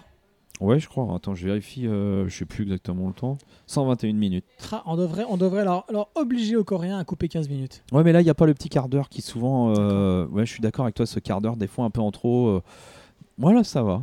Et franchement, il y a des scènes de baston qui sont vraiment, euh, qui sont vraiment jouissives, quoi. Et, euh, et moi, j'aime beaucoup la relation entre ces deux personnages qui prend très très bien. euh, un peu, il y a des, on a vu des, des polars coréens beaucoup plus violents, hein, The Murderer, The Chaser et tout. Ah, ça, Là, il y a un côté plus simple, plus grand public entre guillemets, voilà. Moins euh, chez l'auteur qui va chercher à développer son. Mais c'est pas pour autant qu'il faut bouder son plaisir. C'est 100% jouissif, mais il le marque, mais c'est plutôt vrai en fait. C'est plus que le gros truc virtuose. euh, non, je pourrais pas quoi. Moi, j'irais pas jusqu'à là. ok. Euh, Mais bon. Moi, je vais vous parler. C'est bon? Allez-y. Ok, Donc, ça s'appelle Sans pitié de Byung Song Hyun. S-A-N-S, hein, du coup, le Oui, pitié. ouais, sans, oui, sans Il pitié. n'y a pas de jeu de mots là à cet endroit-là. Ouais, ouais, parce qu'ils en ont fait après sur les pauvres critiques. euh, Enfin, c'est qu'ils ont mis sur la, sur la jaquette. Euh, moi, je vais vous parler de. Non pas d'un film, mais de plusieurs films, ou plutôt de, deux auteurs d'animation. Parce que merci, euh, merci à Uniqlo, parce que pour les 50 ans, vous savez, du Shonen Jump, quand tu achetais deux t-shirts euh, chez eux, euh, ils t'offraient une carte ADN d'un mois. Donc tu pouvais aller, bah, voilà, un mois te t'éclater sur ADN. Et du coup, euh, bah, j'en ai profité pour faire mon rattrapage au niveau d'un auteur et d'un d'un auteur de- de- de- d'animation que vous connaissez qui s'appelle Makoto Shinkai qui a fait le fameux Your Name euh, que je n'ai toujours pas vu je tiens à le dire. Bien sûr quand je vois le, le Blu-ray à 30 euros ça me freine un peu. Euh, qu'est-ce qu'il y a? Mais est-ce que l'art a un prix? D'accord Mais est-ce que l'art a un prix? Oui bah, je suis prêt à le mettre pour euh, Blade Runner 2049 après c'est ça c'est des choix après. Bah, Tu l'as même pas mis. C'est- ah non j'ai pas mais j'ai acheté quand même à un certain prix quand même. L'art a un Euh, prix. Euh, euh, par rapport à, à- à- à ses revenus. Euh, donc je disais, euh, donc du coup j'en ai profité pour regarder bah, tous les Makoto Shinkai parce qu'ils les ont quasiment tous, et pour me refaire euh, certains euh, Mamoru Osoda. Alors pourquoi je parle de ces deux auteurs? Parce que souvent les deux sont ont mis en parallèle. Donc je situe, Makoto Shinkai c'est bah, connu pour Your Name notamment. Il a fait aussi Garden of Worlds, il a fait La Tour de la, des Nuages, Voyage vers Agartha. Donc ces trois-là sont sur ADN. Et en face, on a Mamoru Osoda qui a fait les enfants, les enfants loups, Yuki aimait les enfants loups, qui a fait euh, Le garçon et la bête, qui a fait euh, Summer Wars, que j'adore, qui a fait le, vo- le voyage à travers le temps, à chaque fois je me plante de ce cas. La traversée du temps, merci.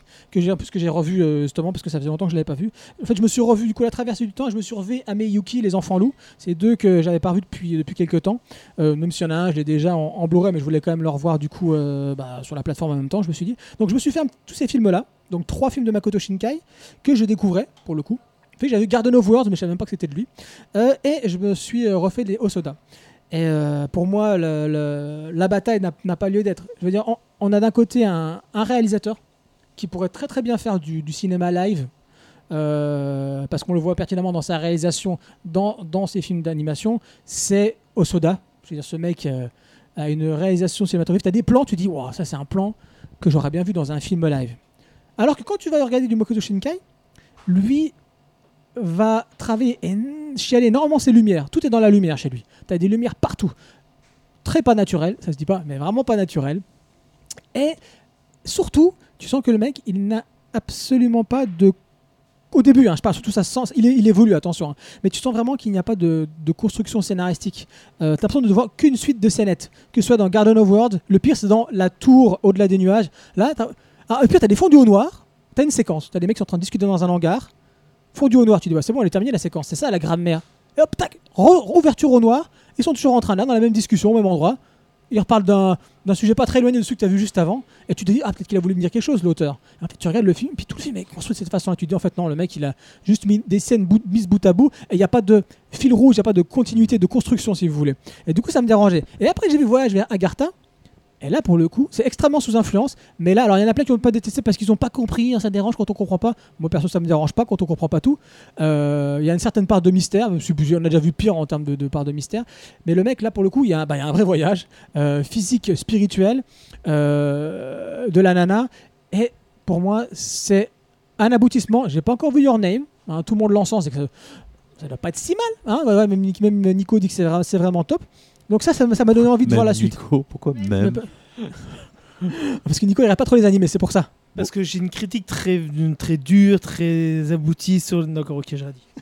Non, c'est parce qu'en fait, il, il regarde pas beaucoup d'animés. Enfin, il est plus maintenant, en tout cas, il, aime plus trop ça.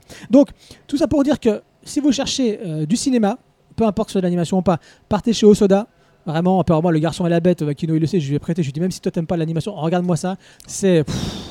Clac, aller-retour, je veux dire, euh, voilà, à, tout- tous les niveaux. hein. c'est euh, mise en scène, scénario, euh, dessin, animation, musique. C'est, c'est, c'est du, grand art. Si vous cherchez quelque chose de plus confiné, de plus, de moins maîtrisé, mais beau, beau à l'œil, bah, vous pouvez regarder un petit Makoto Shinkai. Ça se regarde sans fin. Ces, ces films sont pas très très longs. Ça se, ça se laisse, ça se laisse regarder. Et mon dernier petit coup de cœur qui n'a rien à voir avec ces deux auteurs, et je m'atterai là-dessus, c'est, vous savez que pour les 50 ans de Ashita Nojo, ah là, je l'ai monté, j'ai monté l'abondance à tout le monde. Euh, euh, ils, ont fait, ils ont développé un animé, vraiment euh, avec des techniques à l'ancienne, les dessins et tout, c'est magnifique. Ça s'appelle Megalobox. Donc ça se passe dans un univers steampunk, c'est vraiment ça, où en fait ils se battent plus que, main nue, ils ont tous des exosquelettes et ils se tapent sur la tronche. Et bien évidemment, tu as un mec qui vient des, bas-fonds, et euh, donc Joe, et qui va essayer bah, de- d'exister, de participer à ce tournoi Megalobox avec les plus grands euh, combattants de boxe, mais qui eux viennent de la haute sphère. Et lui va monter ça, à la Rocky, hein, from rags to riches, comme disent les Anglais. Et euh, ça va être vraiment ça. C'est très beau, on a une belle musique. Le scénar est pas, est pas, pas, pas ennuyant. Par contre, et ça, là, ça va être pour Kino qui va tilter. Ça manque de pêche, quoi. C'est de la boxe et ça manque de pêche, quoi. On est beaucoup dans la technicité. Alors, s'il va faire ça, s'il va faire ça, il va faire ça. Moi, je vais faire ça. Protège-toi comme ça. On est trop dans le mind game, comme on dit, et pas assez dans de l'action pure et sûre. Ça déboîte pas assez. C'est normal, c'est hippo. Donc c'est à la hippo, c'est de la technique. C'est on veut pas forcément te montrer du, du, du, du, coup, mais c'est la, la, la Ejino hippo. Donc c'est vraiment de la technicité. On a le côté euh, à la Shetano Joe pour le côté euh, sentimental, mais c'est de la hippo pour la technicité. D'accord, bah après je te laisse parce que moi, Hippo, je n'ai pas lu les 3500 tomes, euh, donc je te laisserai juge de ce que tu dis. Voilà donc ce que je peux vous dire sur, sur ce que j'ai pu découvrir, donc plein de belles choses à découvrir sur ça. Ouais, Kino Juste, si vous l'avez pas fait, regardez la première bande-annonce de Jinro qui est sortie. Ouais. Alors En moi, je film live. oh, je dis que c'est- bah oui, parce que. Ouais. Bah eh ouais. ouais, mon pote. Bah ouais, et puis, alors, non, et non, puis bah, en pas- plus, moi, non, moi, j'avais peur. et en Attends, plus, on est content, c'est pas des Japonais qui le font. c'est des Coréens et c'est pas n'importe quel Coréen. Je- C'est dans les gens Kim- qui nous écoutent, c'est il y en a peut-être qui vont tilter sur ce C'est que je viens de Kim dire. Ji-won, c'est le réalisateur de Bon, la brute et le cinglé. C'est le réalisateur de J'ai rencontré le diable, Bittersweet Life. Donc le mec, et puis là, son dernier film que tu m'as offert, merci Kino, qu'il était très, il est très généreux ce Kino. Comment il s'appelait ce film-là? Age of Shadow. Edge of Shadow, qui Que j'ai pas pas encore vu. moi. Et c'était vachement bien, c'est toujours très chialé, des, plans, c'est euh, voilà, c'est très beau. Donc oui, Qui un peu un étalon d'ailleurs pour Sans Pitié, euh, Better Sweet Life euh, sur le, la D'accord, facture. ouais, bah je. à rendre. Mais là, Jinro, là, quand on voit Bittersweet Life, pour ceux qui l'ont vu, quand on voit les lumières, les textures sur les murs, les Ouais, choses comme ça, vous regarder voyez la bande-annonce, de Jinro, regardes. là, bah, Ah, maintenant, je sais que c'est lui, j'ai envie de regarder. Ça rassure. clairement. ah bah Ah ouais, bah, bah, la bande-annonce, elle Bah, donne envie. hein. Eh bah écoute, tu vas nous parler d'un film toi aussi, euh, Nico. Hein, on va terminer là-dessus. Euh, Blade of Immortal. Donc c'est la traduction de Les habitants de l'infini. voilà euh, chef-d'œuvre. Et c'est l'adaptation. Attention, ça peut faire peur les gars, parce que le réalisateur c'est le mec qui, récite- qui, qui réalise 4 films à l'année, euh, au moins. C'est Takashi Miike. Alors qu'est-ce que ça donne cette adaptation, mon ami? Euh, Et du noir et blanc au quand on a vu son remake de Harakiri, ça te fait pas peur. hein. Alors, euh, comment je pourrais dire ça? Alors déjà, je me suis trompé, c'est pas les habitants de l'infini, c'est l'habitant de l'infini. Je sais pas pourquoi je dis les, mais c'est l'habitant. Euh, à la base, avec ma femme, on avait regardé effectivement Kenshin, les adaptations live de, de Kenshin le Vagabond, et vraiment très très très bonne. Ne fuyez Une espèce de néo-colombo, tu sais. À la base, avec ma femme, on Avec regardait ma femme, du on se Kenshin. disait hier soir que... on- on- alors, fuyez la version française de Kenshin, ne la regardez pas. Jamais. Et- mais, mais même pas en rêve. Si elle existe, si vous arrivez à retrouver la piste sur votre DVD, mais rayez-la pour être sûr de jamais pouvoir la voir. On s'est amusé à regarder les différents. Et tuer les doubleurs, non Ah non mais les doubleurs, non mais si je les ai, mais mais mais, mais non non mais je, je, je- je fais un massacre. Non non mais je suis désolé, mais les enfants, mais votre existence est une erreur dans l'évolution humaine. Enfin bref. En tout cas, dans le doublage. Surtout dans le doublage. Et donc, euh, on, on- j'ai- on avait regardé ça et elle avait trouvé excessif. ça vachement bien. Et elle se demandait pour voir un truc euh, aussi bon, parce qu'elle aimerait bien retrouver quelque chose. Et je dis, mais attends, il y a un truc qui, a une bonne critique, c'est euh, l'habitant de l'infini. Et j'avais regardé et je me suis dit, mais putain, ouais, c'est carrément cool. Et là, sur le coup, sur le coup, le film, c'est une bombe atomique. C'est vraiment une bombe atomique. Je t'avoue que j'ai regardé les premières minutes, un peu comme, euh, euh, comme l'adaptation live de le film Netflix, tu sais. Comment il s'appelait le truc là Je sais pas de quoi Mais tu si, parles. Full Metal, ah, voilà, Full Metal Alchemist. chimiste. J'ai regardé les premières minutes de Blade of Immortal avec un espèce de noir et blanc. Mais le problème, c'est que tu as un léger effet numérique qui m'a un peu dérangé. Est-ce que c'est bien après? Donc, tu- Oui, parce qu'après, par la suite, le, le- le- déjà, le noir et blanc est vraiment une scène très courte. C'est pour te donner un peu cet effet-là. Par la suite, on passe sur la couleur et. Oh la vache Mais ça déboîte, ça bouge bien, les personnages sont un peu caricaturaux sur deux, trois petits détails, mais euh, ou caricaturaux, pardon, sur, trois petits détails, mais mis à part ça, ils sont, mais c'est tout simplement jouissifs. On se retrouve dans les bonnes parties de justement de Kenshin, du côté ça bouge, il y, a un- il y a un dynamisme Attends, mais pourquoi tu parles de. Kenshin là depuis Parce que justement, la- Kenshin a été un des rares films de samouraï qui a été fait par les japonais, Ouais. qui sont faits d'un tir d'un manga qui a donne en Bah, version Azumi. live en, en- en très bonne qualité. Azumi, les gars. Oui. De mon... euh, J'ai oublié le nom là, je vais jamais le Mais retrouver, je suis trop fatigué. mais- Mais, tu réalisateur qui aime pas je veux, versus. je- veux bien que, que là-dessus, ça, ça peut être une bonne série. Mais ça a été un des rares dans ce domaine. Et l'habitant de l'infini, euh, les gens ont extrêmement peur parce que le manga est particulièrement violent, Ah ouais, sanglant. ça pour être noir, euh, euh, c'est un des trucs les plus bl- noirs que j'ai vu moi. Et surtout, c'est une série qui fait 30 tomes. Et 30 putain gros tomes. C'est pas des petits tomes de base, c'est des gros tomes. Des donc Putain de gros thème. Voilà, c'est c'est- c'est- c'est en- en- l'équivalent de 42 tomes d'un Dragon Ball, mais en version euh, gros tome, euh, il y en a 30, donc ça te donne, ça te donne le, le sentiment. quoi. Mais Et- et ils sont obligés de tailler comme des Bah, ils taillent comme des malades, donc tu n'as pas toute l'histoire, mais ce que tu as est très bon. Il y a la partie où quand il il veut rentrer là dans pour retrouver un groupe de mecs, il passe par une grotte, il finit dans leur chiotte là. Ça te dit rien ça? Putain, mais qu'est-ce que c'est glauque le mec il rentre euh, rappelle dans pas un, je sais plus, c'est un château, je sais plus quoi, il finit dans leur chiotte dans le noir là, les mecs ils sont en train de piser et de chier là, il il- Je me rappelle pas de cette scène importante, je sais Non, que bah alors je, m'invente des trucs. Je vais peut-être faire euh, Saltiness 2 moi. Mais en non, mais tout si, y a cas, ça. Non, sans déconner. Euh, pour ceux qui 21. ont envie de. Non, je, c'est c'est pas après quand il est en prison, c'est pas après ça je peux pas être aussi précis que ça. C'est pas après quand il est en C'est prison peut-être pas lui qui rentre, c'est peut-être des gens qui viennent le chercher. Il y a Mm. peut-être ça. Ah, je crois savoir de ce que tu veux me dire, effectivement. Bref, l'adaptation en, en- en film est très, très, très, très, très, très juste, bon et tout simplement jouissif. Donc, si vous avez envie de vous prendre une bonne claque graphique et surtout une animation, un personnage, en plus, côté assez noir, c'est en plus, c'est sale. Parce que vous voyez les verres quand elle met le verre de, de Ouais. l'immortalité. Vous voyez, on le, vou- on le voit et vous voyez ces, ces trucs qui se dé... Ah mon dieu, mais c'est génial! parce que les combats ils sont, ils sont particuliers dans l'habitant de la fin parce qu'ils ont l'air d'être réalistes alors qu'ils euh, quand même pas tout à fait. Oui, hein. Ils sont ben, quand même ça. bien comme, euh, Mais comme c'est- comme un fou. hein. En fait, tu as tout, tu as tout dit. Ce sont des, ce sont des combats réalistes avec une dose surréaliste. C'est juste lui, ce qu'il il y a faut. de la toute C'est de surréaliste machin. à faux. Mais après, avec t'as le- les mêmes mecs, celui qui a les deux fils et qui, qui, qui sont cousus sur, son, sur ses Ouais. épaules pour pas qu'elles pourrissent euh, avec le sang qui va dedans pour pouvoir continuer à leur rouler des pelles et avoir. Non, mais c'est un truc ignoble et glauque, mais c'est génial. Mais c'est tout sur la partie, surtout le, le hit- je crois que c'est Ryu, machin, enfin l'école, euh, le truc euh, des, des méchants.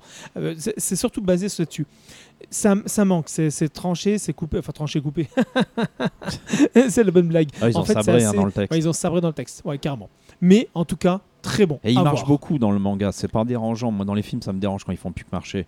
Ça va là Là, vraiment, c'est fait pour. Parce qu'ils se baladent hein, quand même. Ah bah mec, carrément, hein. il est obligé. Mais même pendant ses balades, c'est aussi drôle que, ne- que, que ça ne l'est pas. hein. Donc c'est très intéressant Ouais, à bon, voir. Je vous le conseille. Vous avez, vous envie. aimez les, mang- les, les mangas de samouraï, vous avez envie d'avoir un Oui. bon film avec un mec hyper charismatique Oui. et surtout qui a une putain de voix. Mais le gars, quand il te parle, tu as envie de faire oui monsieur, très bien monsieur, oui monsieur, ok monsieur, très bien. Tu, tu, tu, tu- dis rien, tu, tu le tu laisses passer en, en descendant la tête, tu fais oui oui monsieur, oui, tu baisses la tête et tu le laisses passer. hein. C'est incroyable, vraiment très bon. Mon seul petit regret, c'est que dans le, dans, la- dans, le, dans le film, ils ne l'ont pas fait. En tout cas, je n'en ai pas un souvenir parce que je crois bien qu'il ne l'a pas. C'est que dans le, le film, il n'a pas la, la croix de, de l'im- Voilà. Ah euh, ouais, c'est normal. il ne l'a pas parce que les gens auraient dit Ah, une croix gammée dans son dos. Non, ce n'est pas la croix gammée. Ça, c'est les gens qui n'ont pas encore compris que les, les Allemands avaient pris ça et l'ont retourné, même si ce n'est pas le même sens. C'est dans le même esprit, mais ce n'est pas. Et c'est la croix bouddhi- bouddhiste de l'immortalité et de, euh, euh, de, de, de la paix éternelle. Enfin bref, tout ça. Donc c'est ce qu'il a dans le dos à la base. Ouais, mais on comprend Ouais. qu'il l'a enlevé, c'est plus simple, ça évite des polémiques et des Ouais, bad buzz. ouais, euh, ouais, tu m'étonnes. Surtout chez les ricains, les ricains ils voient ça arriver chez eux. Hein, voilà, donc ça peut, ça peut, Ah bah, je- non, il va te dire en ce moment, ça passera plus, lui, je sens. Quand t'as dit ce que j'allais dire avec, Trump, ça passe très bien. Non, non, en plus, avec l'intelligence américaine, ils auraient compris que c'était ça, bien sûr. hein. Ouais, mais le problème Ah. après, c'est que si tu regardes le film, euh, tu mets un miroir en face de ta télé, que tu regardes le film dans le miroir, tu la vois à l'endroit. ok, ok, ok, ok, ok. Donc Blade of Immortal de Takashi Miike. Je vous dirai pas où c'est euh, disponible parce qu'après je vais me faire taper sur les doigts. Mais je crois que ça. c'était toi, c'est. Netflix, Netflix, Netflix, Netflix. Ce sera coupé au Ah, montage. mais c'est pas grave, on gagne Bande de 20 euros à chaque fois qu'on dit le nom, donc on Ça, place. euh, J'aimerais bien. J'aimerais bien. Euh... Et ben voilà les amis. Au C'est revoir. C'est ainsi que le rideau du Harukia Full Manga Café se referme. Pas celui du Kensington Coupe, entendu. Elle continue à travailler. Ce sont des bêtes de travail. Mais venez boire vos cafés là-bas, vous verrez, c'est super. Euh, ça se referme. Euh, donc le rideau du Harukia Full Manga Café se referme en espérant vous retrouver le mois prochain pour plus de manga de Manwa et de Global Manga. Euh, bah écoutez, si vous, si vous aimez le podcast, continuez à l'écouter. Hein, parlez de, de nous autour de vous. Euh, likez, mettez des pouces, hein, tout ce que vous voulez, les de machins. vous autour de nous, ça marche aussi. Ah oui, c'est nous voir. Et n'hésitez pas à nous faire, à nous faire part de vos critiques hein, euh, sur, euh, mollo le, quand même, ça. sur le- l'Instagram qui, est, qui est le plus actif des trois, le Facebook, le Twitter, le mail à Café tout accroché à gmail.com. Remerciements comme d'habitude au Kensington Café, on vient d'en parler. 12 rue de la. Faïencerie à Nancy, vous pouvez déguster. euh, J'ai toujours les meilleurs cafés, euh, smoothie. En ce Ah moment, ouais, c'est en quoi, c'est quoi en ce moment. le truc? Alors c'est le Niagara et ils ont un- aussi une euh, limonade, enfin une, une, citronnade très très bonne, euh, euh, citron. Juste ce qu'il faut, pas trop acide. Et ils ont le Niagara qui est avec. euh, euh, c'est Caracora, le Caracoro, le truc bleu là. le- Curaçao. Curaçao, le Curaçao c'est le truc bleu là que vous faites les cocktails et ils ont ça avec de, la, avec de la avec de la coco et euh, de la de, de la chantilly, Ouais. c'est putain Alors, bon, je vous le raconte des conneries Il y a de la après. drogue là-dedans. ok, mon gars. Euh, et on remercie aussi à tout manga, 8 cours Merci. des arts à Nancy, le manga shop qui fleure bon la passion et le bon son, euh, et Ocho Productions pour la mise à disposition, technique, euh, reportage, spécialisé reportage, documentaire, teaser, trailer, euh, film d'entreprise. Avec Euh, vidéo drone. Ouais, en ce moment on n'a pas beaucoup de drones. Euh, www.ochoprod.com et on vous dit, eh bien, Au ah mois oui, prochain. les- ouais, mois prochain qui va venir rapidement. Euh, et puis aussi bah, la Japan Expo. hein, on espère vous retrouver. On aura des t-shirts Harukia. Inès, tu mets ton t-shirt. Ah bah non, elle sera, elle sera, ah elle sera déguisée, enfin elle sera Ah oui, cosplayée. on l'a dit. Aïe, T'as oublié, mais il y a on 4 montrera heures, on en parlait. c'est vrai, il y a 4 heures, on en parlait depuis qu'on a commencé le podcast. Donc voilà, vous nous retrouverez à. Bon, Nico n'y va pas, Kino n'y va pas, mais Inès et moi-même, euh, bah, nous allons à la Japan Expo. Ouais, Euh, et Inès les 4 sont- jours, moi j'y vais le samedi. Rappelez-vous, au premier podcast, j'avais parlé d'un groupe qui s'appelait Crystal Lake, et bah ils jouent à la Japan. C'est vrai. Des japonais. Si vous aimez le métal, Metalcore. Bim voilà, dans ta Metalcore, face. bim dans ta face, ça Très fait bon. très mal. Ah ouais, très très bon. Voilà, donc on espère vous y voir et puis bah en- et puis si d'ici là, bah, on- on- parce que les prochaines émissions à mon avis, est-ce que ça sera avant Japan Expo J'en doute. Donc ça sera sûrement après et on fera un spécial euh, Japan Expo comme euh, comme euh, l'année dernière. Voilà, au revoir. À plus. Ciao, ciao. Au revoir.